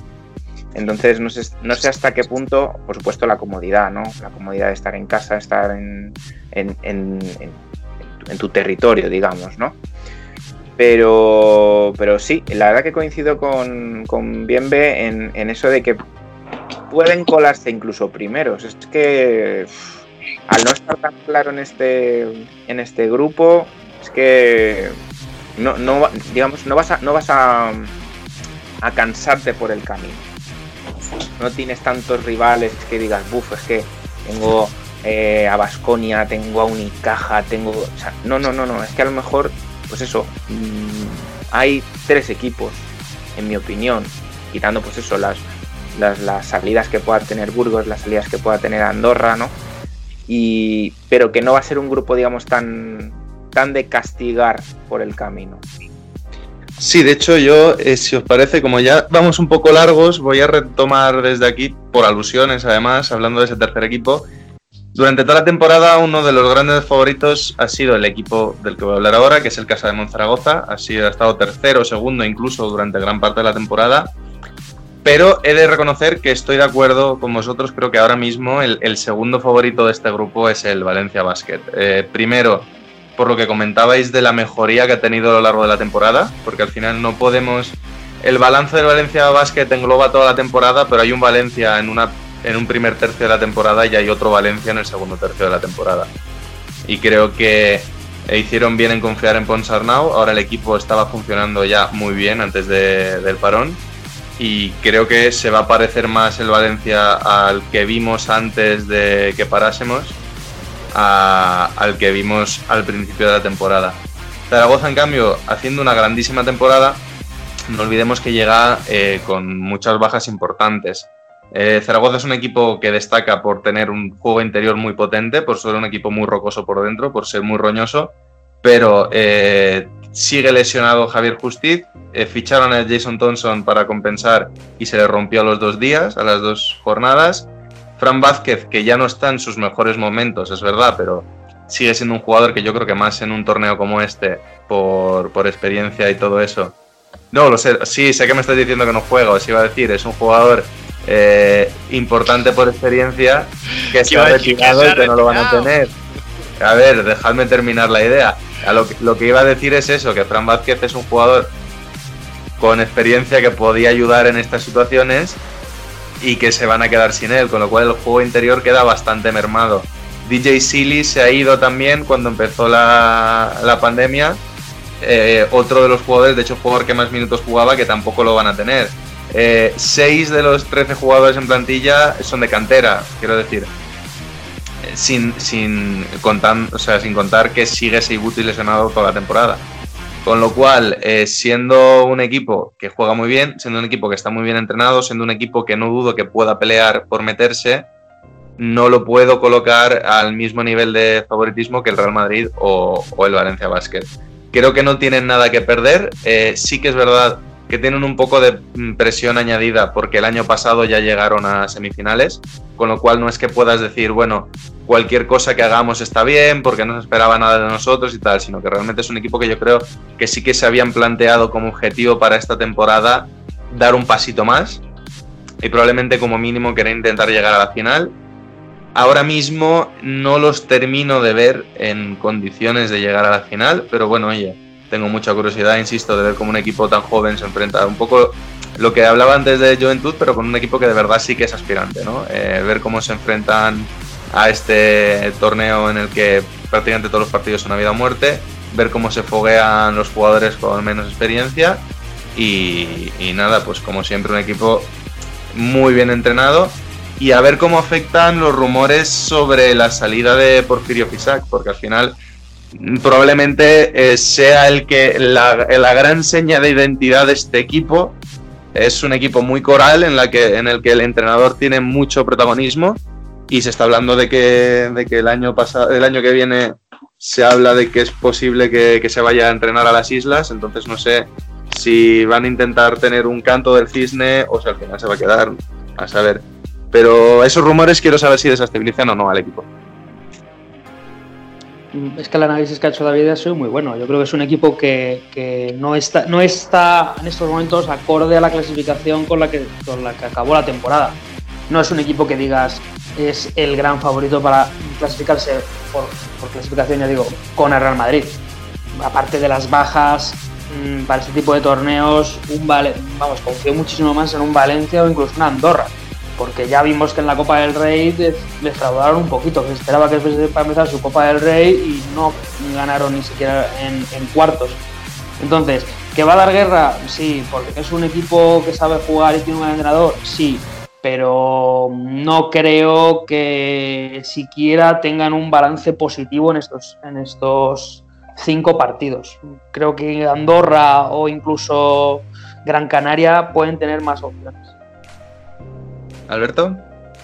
Mm, yo creo que probablemente sea el equipo que peor le ha venido esta situación, sinceramente.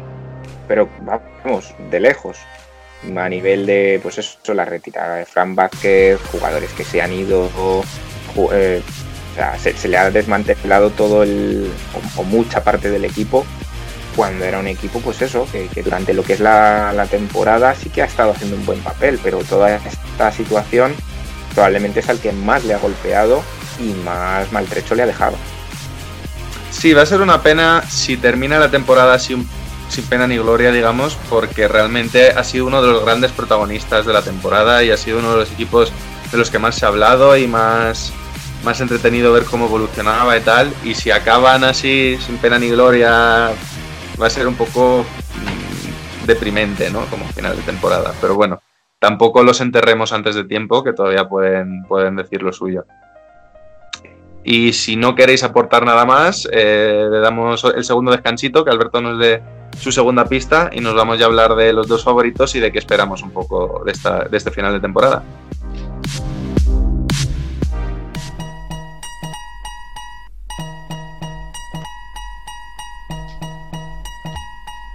Vale, Alberto, segunda pista. Bueno, vamos a seguir con este difícil, en mi opinión, jugador misterioso. Eh, este jugador misterioso fue seleccionado en el draft de 1989 en el puesto 43 por los Cleveland Cavaliers. Su posición es la de ala pivot. Ha jugado un total de 694 partidos en NBA con unos promedios de 6 puntos y 3 rebotes por partido. Yo creo que ya sé quién es. Yo creo que ya sé quién es. Alberto ha ido por el estrellote, ¿eh? Mm, es que yo creo que ya sé quién es.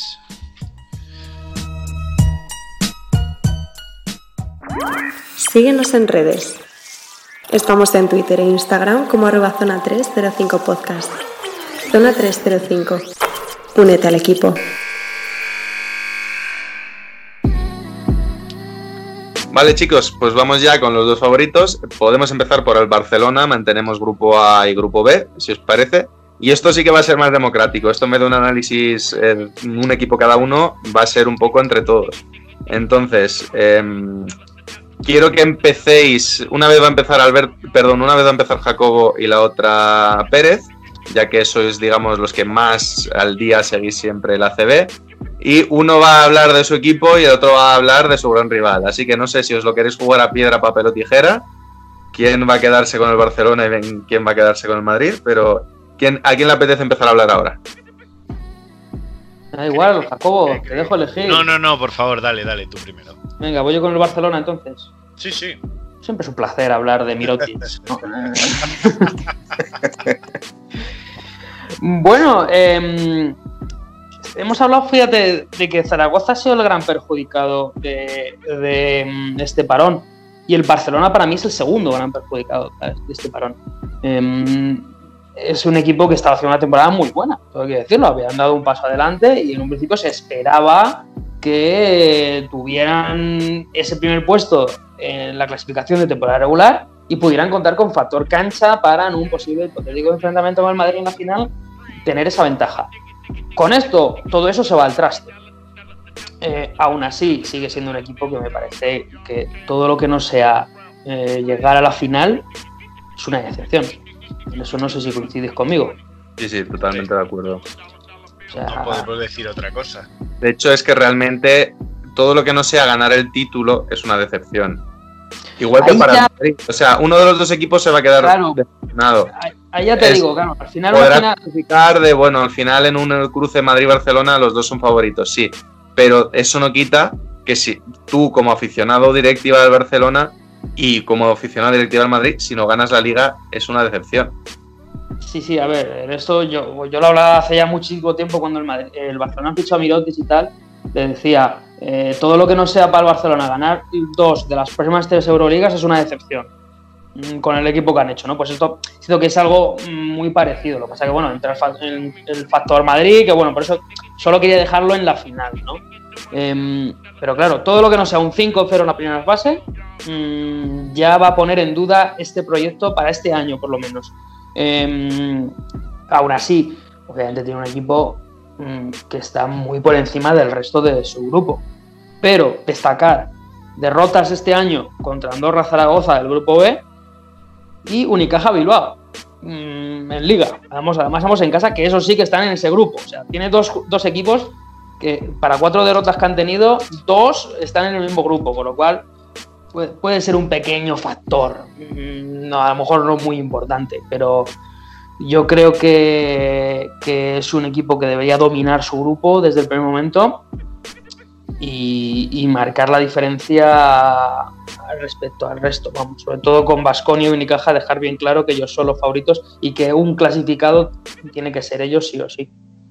Sí, yo de hecho, em, no sé si estaréis de acuerdo conmigo, eh, al final eh, siempre ha sido un entrenador que tiene cierta tendencia a, a quemar un poco a sus jugadores, llegado al final de temporada, y creo que precisamente pueden salir beneficiados de este parón, porque al final tienes ahí una mm, descarga física que habrá que ver, como siempre, insisto, estamos en terreno desconocido en cuanto a lesiones y en cuanto a cómo lleguen de forma física y tal.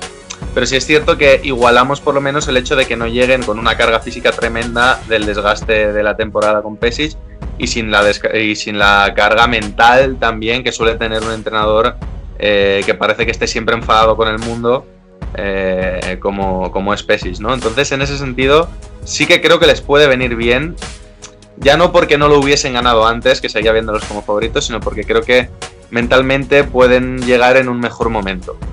Sí, pero cuidado que puede ser un arma de doble filo, ¿eh? Porque una cosa es estar todo el año, pero que cuando acabe el partido te vayas a tu casa y no tengas que ver a Pesic, y otra es irte al hotel donde está Pesic. en el que por lo que sea a las 2 de la mañana te llame y te empieza a gritar porque no pusiste bien un bloqueo en el minuto 3. Eh, entonces, por eso digo, pues coincido contigo que, que en ese sentido vendrán más descargados mentalmente, pero pueden ser dos semanas muy intensas para los jugadores del Barcelona, ¿eh? Yo también Alberto. quería decir a, Ah, a favor del Barcelona que creo que tiene, dentro de, de al final es un super equipo, esos super jugadores de ese super equipo lo son porque físicamente siempre todos han tenido fama o reputación de cuidarse mucho. Y eso yo creo que es un factor importante de, cara a cómo puede llegar la plantilla en su conjunto a, este tipo de torneo. Era el único apunte que quería final, jugadores como Brandon Davis, eh, ante Tomic a pesar de todo es un jugador que cuida mucho de su cuerpo. Creo que, que no les va a venir tan mal como pensamos todo, todo este parón. Eh, bien, Alberto. ¿Alguno de los dos quiere comentar algo sobre el Barcelona? Mm, Yo, por ejemplo, sí que mm, creo que, fíjate, mm, sí que me parece que es la plantilla con más calidad de, de- de estos dos grupos, incluso por encima del, del Madrid. Con más calidad que no- sacrilegio, ¿Qué estás sacrilegio. diciendo, loco? Bueno, ya salieron los madridistas.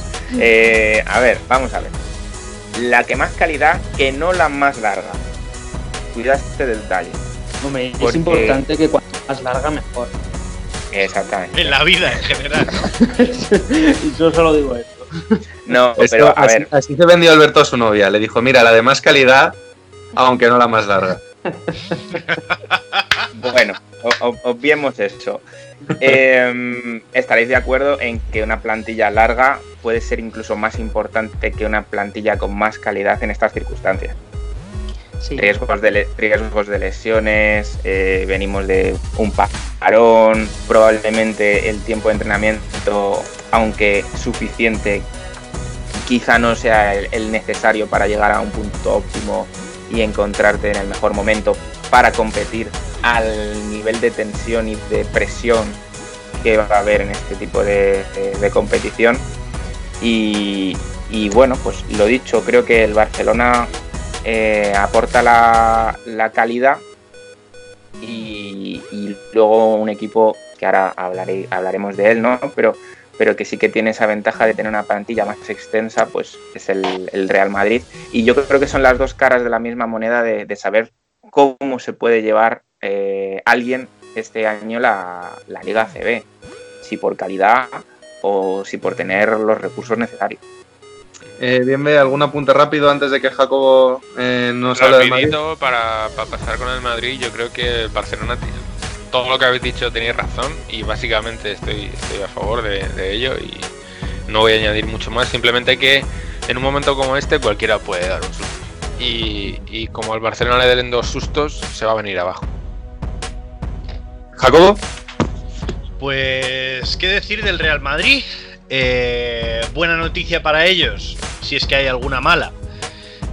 Eh, es que todos los equipos que les han ganado este año en, en Liga Endesa están en el otro grupo, Excepto cual- Zaragoza. excepto Zaragoza, todos están en el otro grupo. Eh, ¿Qué más? No poseen ninguna, no tienen ninguna baja ahora mismo en la plantilla. Eh, quizá por fondo de armario son, sin lugar a dudas, el equipo mejor preparado por el hecho de que por pura estadística la cantidad de jugadores y de la calidad que tienen y el hecho de que se complementan tan bien les deja en muy buena posición. Eh, ¿Qué podemos decir? Eh, que al final son jugadores que en algunos casos son muy veteranos, a pesar de que hayan renovado Felipe Reyes y JC Carroll. Son jugadores ya muy veteranos a los cuales un parón les puede venir, en mi opinión, considerablemente peor que a otro tipo de jugador. Un jugador más joven o que esté en, en punto álgido de su carrera o que sea veterano pero no con muchas temporadas. Al final estamos hablando de dos jugadores de más de 35 años eh, que para que se que a pesar de que estaban en muy buena forma, para mantenerse en forma es necesario que sigan jugando. Eh, ¿Qué más podemos decir del Madrid?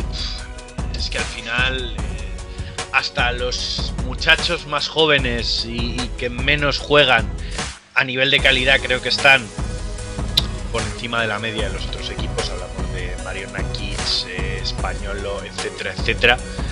Eh, el Madrid, como siempre que hablamos del Madrid, como hablamos del Madrid al principio de esta temporada, no tiene debilidades aparentes. Más allá de su propia.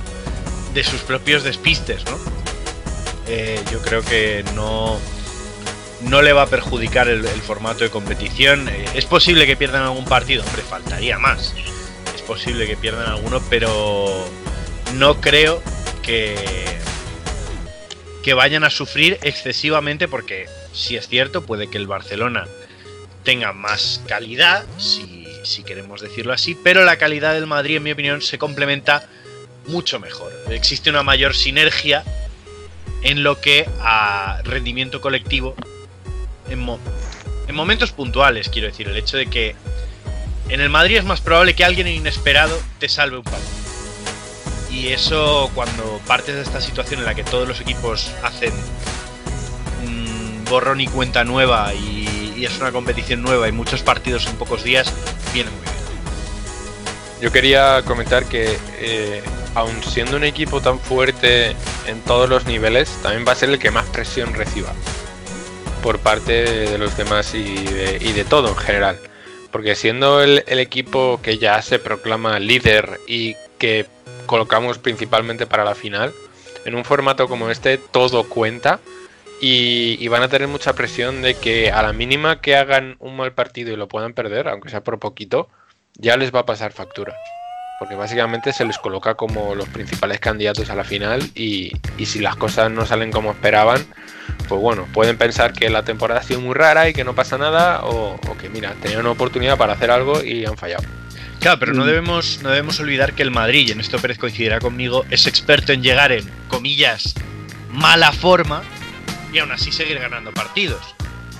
Quiero Sí. decir, al final eh, no, no depende tanto de, de que sus grandes figuras estén en buena forma, sino que al final eh, en, eso, en eso la planificación y la estructuración de la plantilla ha sido muy buena, en el sentido de que al final tienen jugadores tan buenos en general y, y en tan y en tan gran número que al final no dependen de estar en una forma física perfecta, ni siquiera estar todos perfectamente complementados entre sí para ganar partidos. Si me permites, Pérez, que, que- que intervenga yo antes, porque eh, han comentado Bienve y Jacobo dos cosas que justo quería eh, comentar yo, entonces por complementarlas un poco. Eh, sobre todo porque en general no estoy demasiado de acuerdo con lo que habéis comentado ninguno de los dos. Bien. Por una parte, por una parte, creo que lo que ha comentado Bienve de la presión en un equipo como el Madrid, que lleva peleando por títulos importantes prácticamente una década, con además gran parte del núcleo formando parte del equipo, nos podemos olvidar por completo.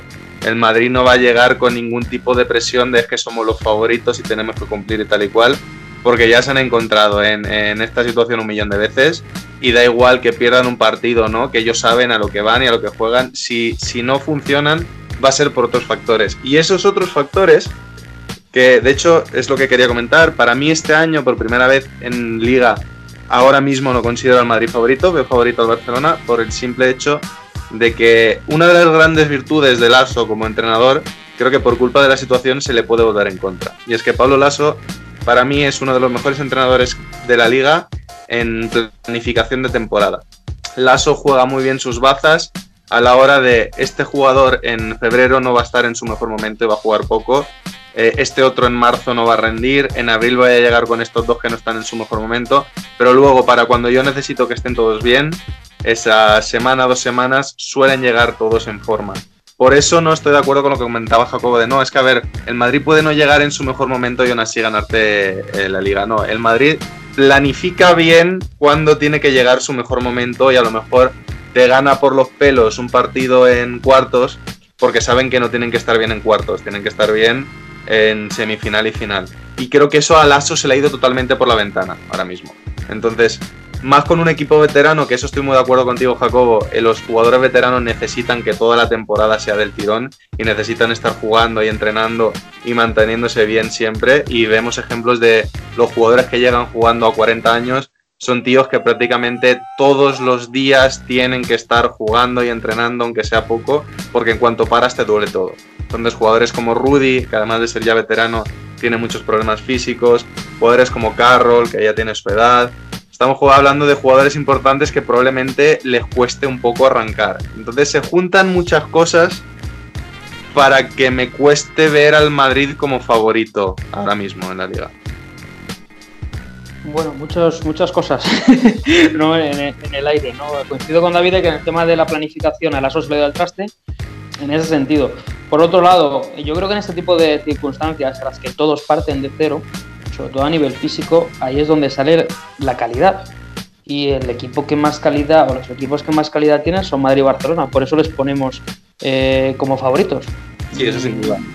Entonces, ¿qué pasa? Yo creo que eh, la planificación de esta fase final que habrá planteado tanto Madrid como Barcelona, pero sobre todo Real Madrid por tema de profundidad de plantilla, es vamos a empezar fuerte los primeros tres partidos para ganarlos, asegurar entre comillas la clasificación y ahí rotar. O sea, y dar más minutos a, jugadores o que lo necesitan porque no han hecho buenos primeros partidos o mmm, dar descanso a jugadores como hemos dicho como Rudy, Carroll y demás o mmm, rotaciones que ellos quieran hacer eh, tampoco creo que veamos muchos minutos de español obviamente no lo vamos a ver no este tipo de jugadores. Salvo catástrofe no claro catástrofe claro que salvo que en el primer minuto se lesione Yul en el segundo Campaso así no pero eh, por tema físico, yo creo que son jugadores, o sea, tienen jugadores que están en un buen momento, que no, no, es que el Madrid tenga todos jugadores de 35 años, es que vale, que no juegue Rudy, bueno, pues tienes a Taylor, ¿no? Eh, que obviamente Rudy es importante, pero en ese sentido creo que va a ser menos importante de lo que mm, a priori se puede mm, prever. Al final estamos hablando de una plantilla de 16 jugadores que a lo mejor el primer día no vemos a Tonkin y a lo mejor en el segundo tampoco, pero llega el tercero y te mete 25 puntos, que ya sabemos cómo es. Entonces, mm, obviamente todo lo que no sea llegar a la final y ganar el título es una decepción. Ya no es porque sea presión y demás. Estamos hablando del Real Madrid, igual que el Barcelona, ¿eh? puedo decir lo mismo. Eh, mm, ¿Presión añadida? No. ¿Presión menos añadida que antes? Tampoco. Sigue siendo un trofeo de liga. Lo que pasa que son un formato diferente. Pero Real Madrid está acostumbrado a este tipo de formatos. Pensar que para ganar la Euroliga tienes que jugar eh, cuartos y Final Four, que es ganar cinco partidos. Ahora son siete. Bueno, vale. Mm. Entonces es que tampoco podemos añadir mucho más del Madrid porque esto habrá que verlo semana a semana. Eh, pero yo espero que, vamos, el Madrid domine. ¿Y Alberto? Yo poquito más que añadir, o sea, ya al final del Barcelona ya he dejado entrever un poco mi opinión general a nivel de las plantillas tanto de Real Madrid y Barcelona. Creo que la diferencia la he dejado clara, creo que por un lado hay mucha calidad y que por otro lado hay mucho fondo de armario, que no quiere decir que ese fondo de armario sea de peor calidad, sino que hay más, hay más, pero que a nivel de talento puro y digas, madre mía, qué quinteto, yo creo que considero que el Barcelona tiene un mejor quinteto potente que el, a lo mejor el del Madrid, pero luego el Madrid, claro, tiene esa ventaja, tiene mucho fondo de armario, tiene, tiene maneras de reponerse ante circunstancias que, puede y muy probablemente sin ser agorero, ¿no? Pero que se pueden dar en una situación, pues eso, de mucha tensión, son eh, unas fases finales de una liga eh, después de tres meses de parón y, y, a veces hay lesiones que vienen más por el lado psicológico que por el lado físico. Entonces, mm, ya os digo, puede ser muy determinante por un lado la calidad del Barcelona y por otro lado el fondo de armario del Madrid. De hecho, eso ya es vaticinar, pero no descartemos una lluvia de lesiones en, en, viniendo como se, vienen. Se puede dar y depende del jugador que se te lesione. Seamos sinceros, si al Barcelona llega y que en un principio ha recuperado Hortel, ha perdido a Delaney, que no lo hemos comentado, pero bueno, eh, llega el primer partido y se le lesiona a Mirotic y se les va casi todas las opciones del título, seamos sinceros. En cambio, al Madrid se le lesiona Campazo y hombre, es una baja muy sensible, pero no es tan fundamental. Otra cosa es que lesione, por ejemplo, Tavares, ¿no? Ahí ya puede ser más importante, pero las lesiones, pues como en todo este tipo de torneos, pues va a marcar las opciones de un equipo o de otro. Y a, lo, lo, que hemos dicho durante todo el programa, a un partido, por mucho favoritismo que haya, te llega Valencia como la Copa y te gana el Barcelona. Uh -huh. Que en un principio, si todo se cumple, es una de las semifinales. Sí, eh, si os parece, rápidamente, favorito y sorpresa. Y empiezo yo muy rápido, favorito, ya os he dicho, Barcelona, insistiendo en que en este torneo de repente te gana la liga el, el San Pablo Burgos, que no, precisamente es el que menos, pero bueno, me espero cualquier cosa por el terreno inexplorado en el que nos metemos. Pero mi favorito es el Barcelona, porque quiero ver cómo el Madrid se sobrepone a esa planificación que se le ha ido por la ventana. Y mi favorito para dar la sorpresa es el Valencia. Creo que a pesar de que no hay público, eh, jugar en casa siempre es un factor extra.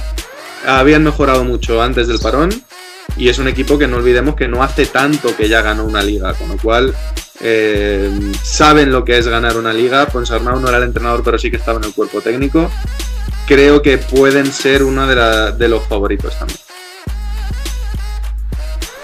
Eh, voy yo. Eh, para mí, favorito Real Madrid. Mejor plantilla, mejor eh, cuerpo técnico, mejor experiencia, más todo en general.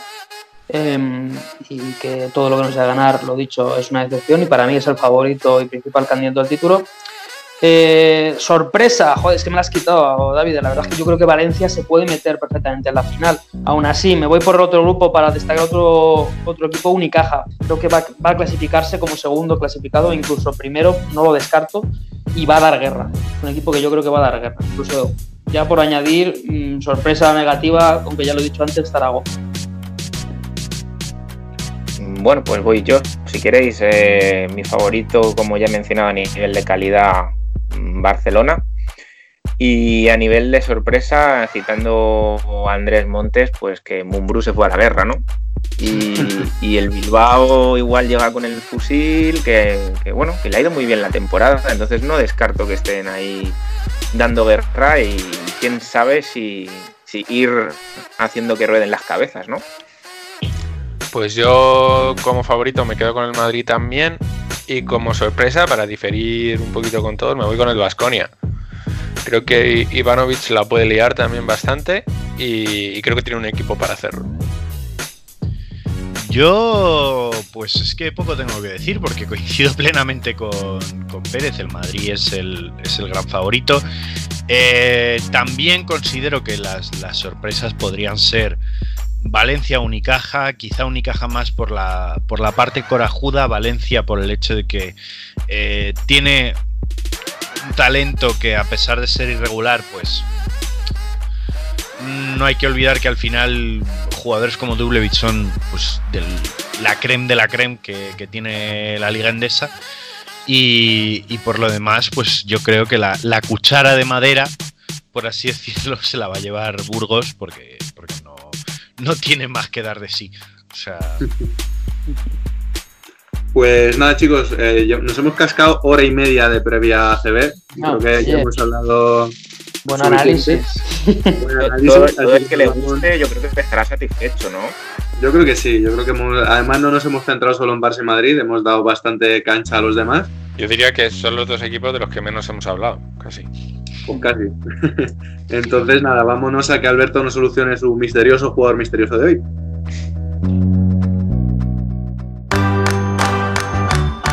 A ver, Alberto, tercera pista.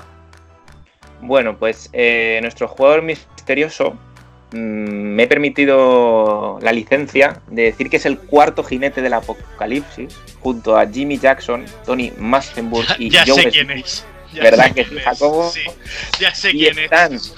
y están eh, eh, junto a nuestro jugador misterioso en un curioso Olimpo, que es en el récord de jugadores que han pasado por más equipos de la historia de la NBA es un total de 12 equipos. Eh, como dato, nuestro jugador misterioso ha estado en 12 equipos en 13 temporadas. Sé quién es, sé quién es. ¿Y quién es Jacobo? Porque yo ni idea, sinceramente. Eh, pues al principio, cuando ha dicho North Carolina State, estaba entre este jugador y Nate McMillan, pero Nate McMillan solo jugó dos años y no coincidió con Tom Gugliotta. Eh, estamos hablando de Chucky Brown. Estamos hablando de Chucky Brown. que, todo se ha dicho, este jugador por sus promedios, por sus viajes y demás, mm, es una digna proposición a nuestro paquete NBA, ¿eh? Bueno, lo, tendré en cuenta. Entonces, pues, bueno, eh, también si queréis os, os, leo un poco por cuáles son esos 12 equipos. A saber, Cleveland Cavaliers, los Angeles Lakers, New Jersey Nets, Dallas Mavericks, Houston Rockets, Phoenix Suns, Milwaukee Bucks, Atlanta Hawks, Charlotte Hornets, San Antonio Spurs, otra vez Charlotte Hornets, eh, Golden State Warriors, que en la misma temporada le traspasan a Cleveland Cavaliers y repite, y por último Sacramento Kings. Entonces nuestro jugador misterioso, Chucky Brown, es uno de los cuatro jugadores que más eh, equipos ha cazado de toda la historia de la NBA. Me encanta lo cafeteros que somos, que llevamos hora y media de programa y Alberto se toma el tiempo de decir los 12 equipos en los que ha jugado Claro, es que lo mejor de todo es que del 91 al 92 estuvo jugando en Italia. O sea, se fue de la NBA tras dos años, se fue a Italia y luego al año siguiente volvió. Sí, él, creí, él quería batir el récord. Ese récord es mío. Bueno, este chicos, nos vamos, nos vamos ya con el top y el flop, chicos. Síguenos en redes. Estamos en Twitter e Instagram como arroba zona 305 podcast. Zona 305. Únete al equipo.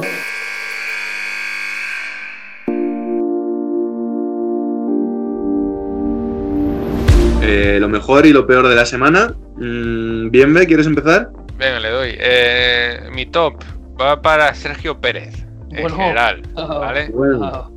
Primero por, la mano que me ha echado analizando los equipos ACB, porque como, como bien sabréis, yo de ACB sé algo, por así decirlo. Ahora más, bien, ve, ahora más. ¿Vale? Y, y que luego tiene un nuevo mejor amigo que me ha impactado mucho. Que son los champiñones. ¿Cómo? ¿Ahora qué? Come verdura ahora. Algo. Pérez, Come plantas. Pérez se está convirtiendo en, en una persona más sana. Y eso es un, es un top, no de la semana, del mes. ¿sabes? No sé, no sé cómo lo hacéis, que cada semana convertís esto en un despropósito de una manera totalmente distinta. Me encanta. Y el flop es precisamente mi top. que- Es que es denigrante. A ver, Pérez. Voy a volver al baloncesto porque que si no. bueno, em, para mí, em, flop. Voy a empezar con el flop porque me, me quiero extender un poquito más. Que es el propietario del Panathinaikos. Em, que le ha declarado la guerra ya absoluta a la Euroliga, ha puesto en venta al, al propio club por 25 millones y pidiendo al nuevo propietario que se salga de la Euroliga. O sea, un despropósito. Yo no sé de qué va este griego loco eh, que encima se le está yendo media plantilla y demás. Bueno, o sea, un despropósito este tío. Y luego top, aunque también puede ser considerado flop, em, el tema de eh, em, sustancias permitidas en la NBA durante este torneo de verano de Orlando. Es que es de verano. Sustancias Por eso te digo- recreativas, ¿no? Según han Eh, los no análisis que van a hacer. Entonces, lo voy a poner en top porque yo creo que vamos a ver em, circunstancias y anécdotas muy divertidas en la estancia Dion- de algún- Puede que Dion Waiters tenga otro mal viaje, ¿no? Posiblemente. Por eso, yo creo que puede ser interesante ver cómo algunos jugadores se comportan en Disney World y llegan a sus habitaciones diciendo he visto un elefante rosa y haya dudas porque a lo mejor hay un muñeco de un elefante rosa. Efectivamente. Alberto. Eh, mi top sería el, el guion de este programa, que, creo que llevamos mucho tiempo sin, hacer un programa integral dedicado a, tema liga andesa, CB o, Europa, por así decirlo, ¿no? Últimamente sí que es verdad que estábamos siempre más centrados en temas de NBA y, teníamos, bueno, un poquito descuidado lo que es este tema, ¿no? Entonces, top por ello. Y mi flop supongo que sería la, la- dificultad eh, de la época del año en la que estamos, ¿no? Que, que suele ser un momento en el que, en el que a nivel baloncestístico amateur se suelen formar los equipos y bueno, está siendo complicado, sin más. Creo que eh, está siendo complicado para muchas personas por la incertidumbre que tienen, por ah, quizá la falta de comunicación con el club, porque el club no de las directrices. Yo creo que hay clubes que se organizan mejor, clubes que se organizan peor, pero no quita que, que, desgraciadamente esté siendo algo muy complicado. Eh, Jacob. Top, eh, de cara a esta, este final de NBA en, en Orlando, el hecho de que haya jugadores, vamos, que se permita jugar a. que se permita fichar a algunos jugadores que todavía cumplen ciertas características. Eh, jugadores que están disponibles ahora mismo en el mercado, como Isaiah Thomas, eh, Jamal Crawford, J.R. Smith, eh, Troy Williams, Gerald Green, mm, Ryan Anderson o mm, de Marcus Cousins, por poner algunos nombres. Jugadores que en teoría, como cumplen una serie de condiciones que había puesto la NBA para fichar agentes libres de cara, de cara a este final de temporada, me parece interesante y me parece que todavía es posible que se haga un fichaje de última hora de esos que no juegan, pero fichaje de última hora, que, podría ser muy, muy, muy interesante. Eh, como flop, pues la doble vara de medir y, el sinsentido que está suponiendo esta desescalada de cara a, a las canchas de baloncesto. Eh, no porque no esté de acuerdo con la normativa, que obviamente no lo estoy, pero hay que cumplirla, sino porque no se está cumpliendo y no se está mirando porque se cumpla de forma igual concretamente aquí en Madrid en los barrios. Hay equipos, no diré nombres, de la Comunidad de Madrid que ya han hecho pruebas para sus equipos en canchas públicas de Madrid. Supongo que siguiendo todas las normas de seguridad y, y, demás. Eh, Y hay otros que, sin embargo, están esperando a ver a que se solucione de una, por decir una palabra suave, maldita vez esto, porque no tiene sentido que en una terraza puedan estar 15 personas y en una cancha de baloncesto juntas, se entiende en una terraza, y en una cancha de baloncesto no pueda haber 7 personas a su rollo cada una. Eh, nada, pues yo por rematar, en mi top me quedo con la vuelta de la Liga Andesa. Creo que todos estábamos con mucho mono de baloncesto y se nos vienen un par de semanas en las que vamos a tener eh, el calendario lleno. Eh, cuidado con no sufrir sobredosis, pero creo que, nos va a venir muy bien y lo vamos a disfrutar mucho. Y mi flop al otro lado del charco, la NBA. Creo que mm, estábamos viviendo un caos muy grande con la vuelta de la NBA. Yo no tengo tan claro que al final se recupera la temporada. Eh, no olvidemos que en Estados Unidos la pandemia está sufriendo rebrote. Florida es uno de los estados afectados, que es precisamente donde se quería jugar. Y por mucho que quieras tener a todos los jugadores como en una burbuja, no sé yo hasta qué punto puede ser eh, correcto celebrar toda la competición en uno de los estados más afectados por la pandemia. Además de eso, hay problemas en, el sindicato de jugadores. Esta noche ha habido una reunión en la que Kyrie Irving ha dejado caer que a lo mejor tanto por la pandemia como por el estado de las cosas a nivel político, en las protestas que hay alrededor de George Floyd, eh, estaría bien y sería un mensaje poderoso que los jugadores se quedasen en casa y no participasen. Es decir, mmm, a lo mejor nos hemos quejado un poco al principio de que la CB no terminaba de tener las cosas claras y tal, pero creo que ahora mismo por lo menos tenemos un formato, tenemos un sistema, la situación parece estar bastante controlada y mientras tanto en Estados Unidos mmm, me pinta muy mal y si vuelven van a volver poniendo en riesgo la salud de los jugadores, tal como está la situación.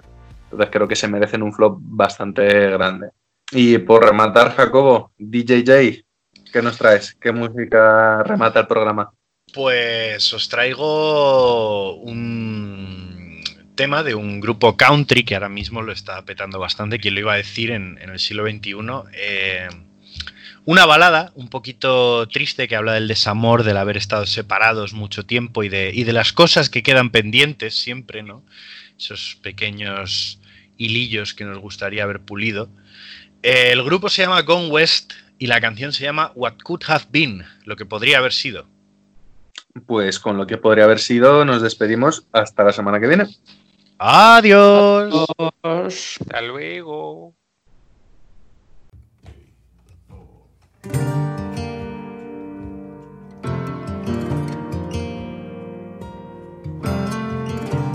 haven't stopped thinking about you.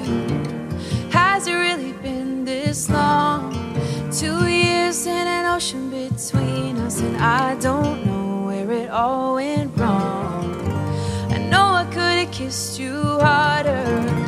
Yeah, you could have followed through. Should have talked a little bit softer, but we meant every I love you. Don't know what this is or what it isn't. But it feels like we've got unfinished business. Cause we left blood on the track, sweat on the saddle, fire in the hills, a bullet in the barrel. Words never said in a story that didn't end. Looks like you're on the main and I'm on the bottle. We folded our hands with money on the table. Tried moving on, but I keep coming back again. Mm, to a could have been, what could have been. What could have been. Yeah, yeah, yeah, yeah, yeah. A couple more simple I'm sorry's, a little less trying to be right. I wondered how many good mornings we wasted cause we didn't say goodnight. One touch before we fell asleep, just before our love was out of reach. Could have been enough, could have saved us from this loneliness. With that blood on the track, sweat on the saddle, fire in the hills, a bullet in the barrel. Words never said in a story that didn't end. Looks like you're on the man and I'm on the bottle. Money on the table. Tried moving on, but I keep coming back again. Mm, to a good been.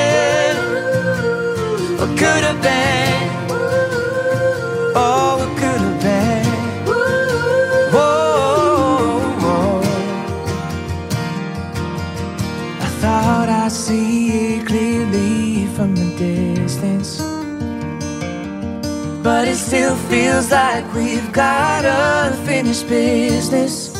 Cause baby, we left blood on the track, sweat on the saddle, fire in the heels, a bullet in the barrel. Words never said in a story that didn't end. Oh, looks like you're on the man. I'm on the bottle, table. Trying to moving on, but I keep coming back again. Oh, to what could have been. Oh, what could have been. Yeah, what could have been. Should have been. Do you still wonder? Still wonder what could have been. What could have been? Still wonder. What could have been? Do you still wonder to? What could we left blood on the track, sweat on the saddle, fire in the hills, a bullet in the barrel. Words never said in a story that didn't end.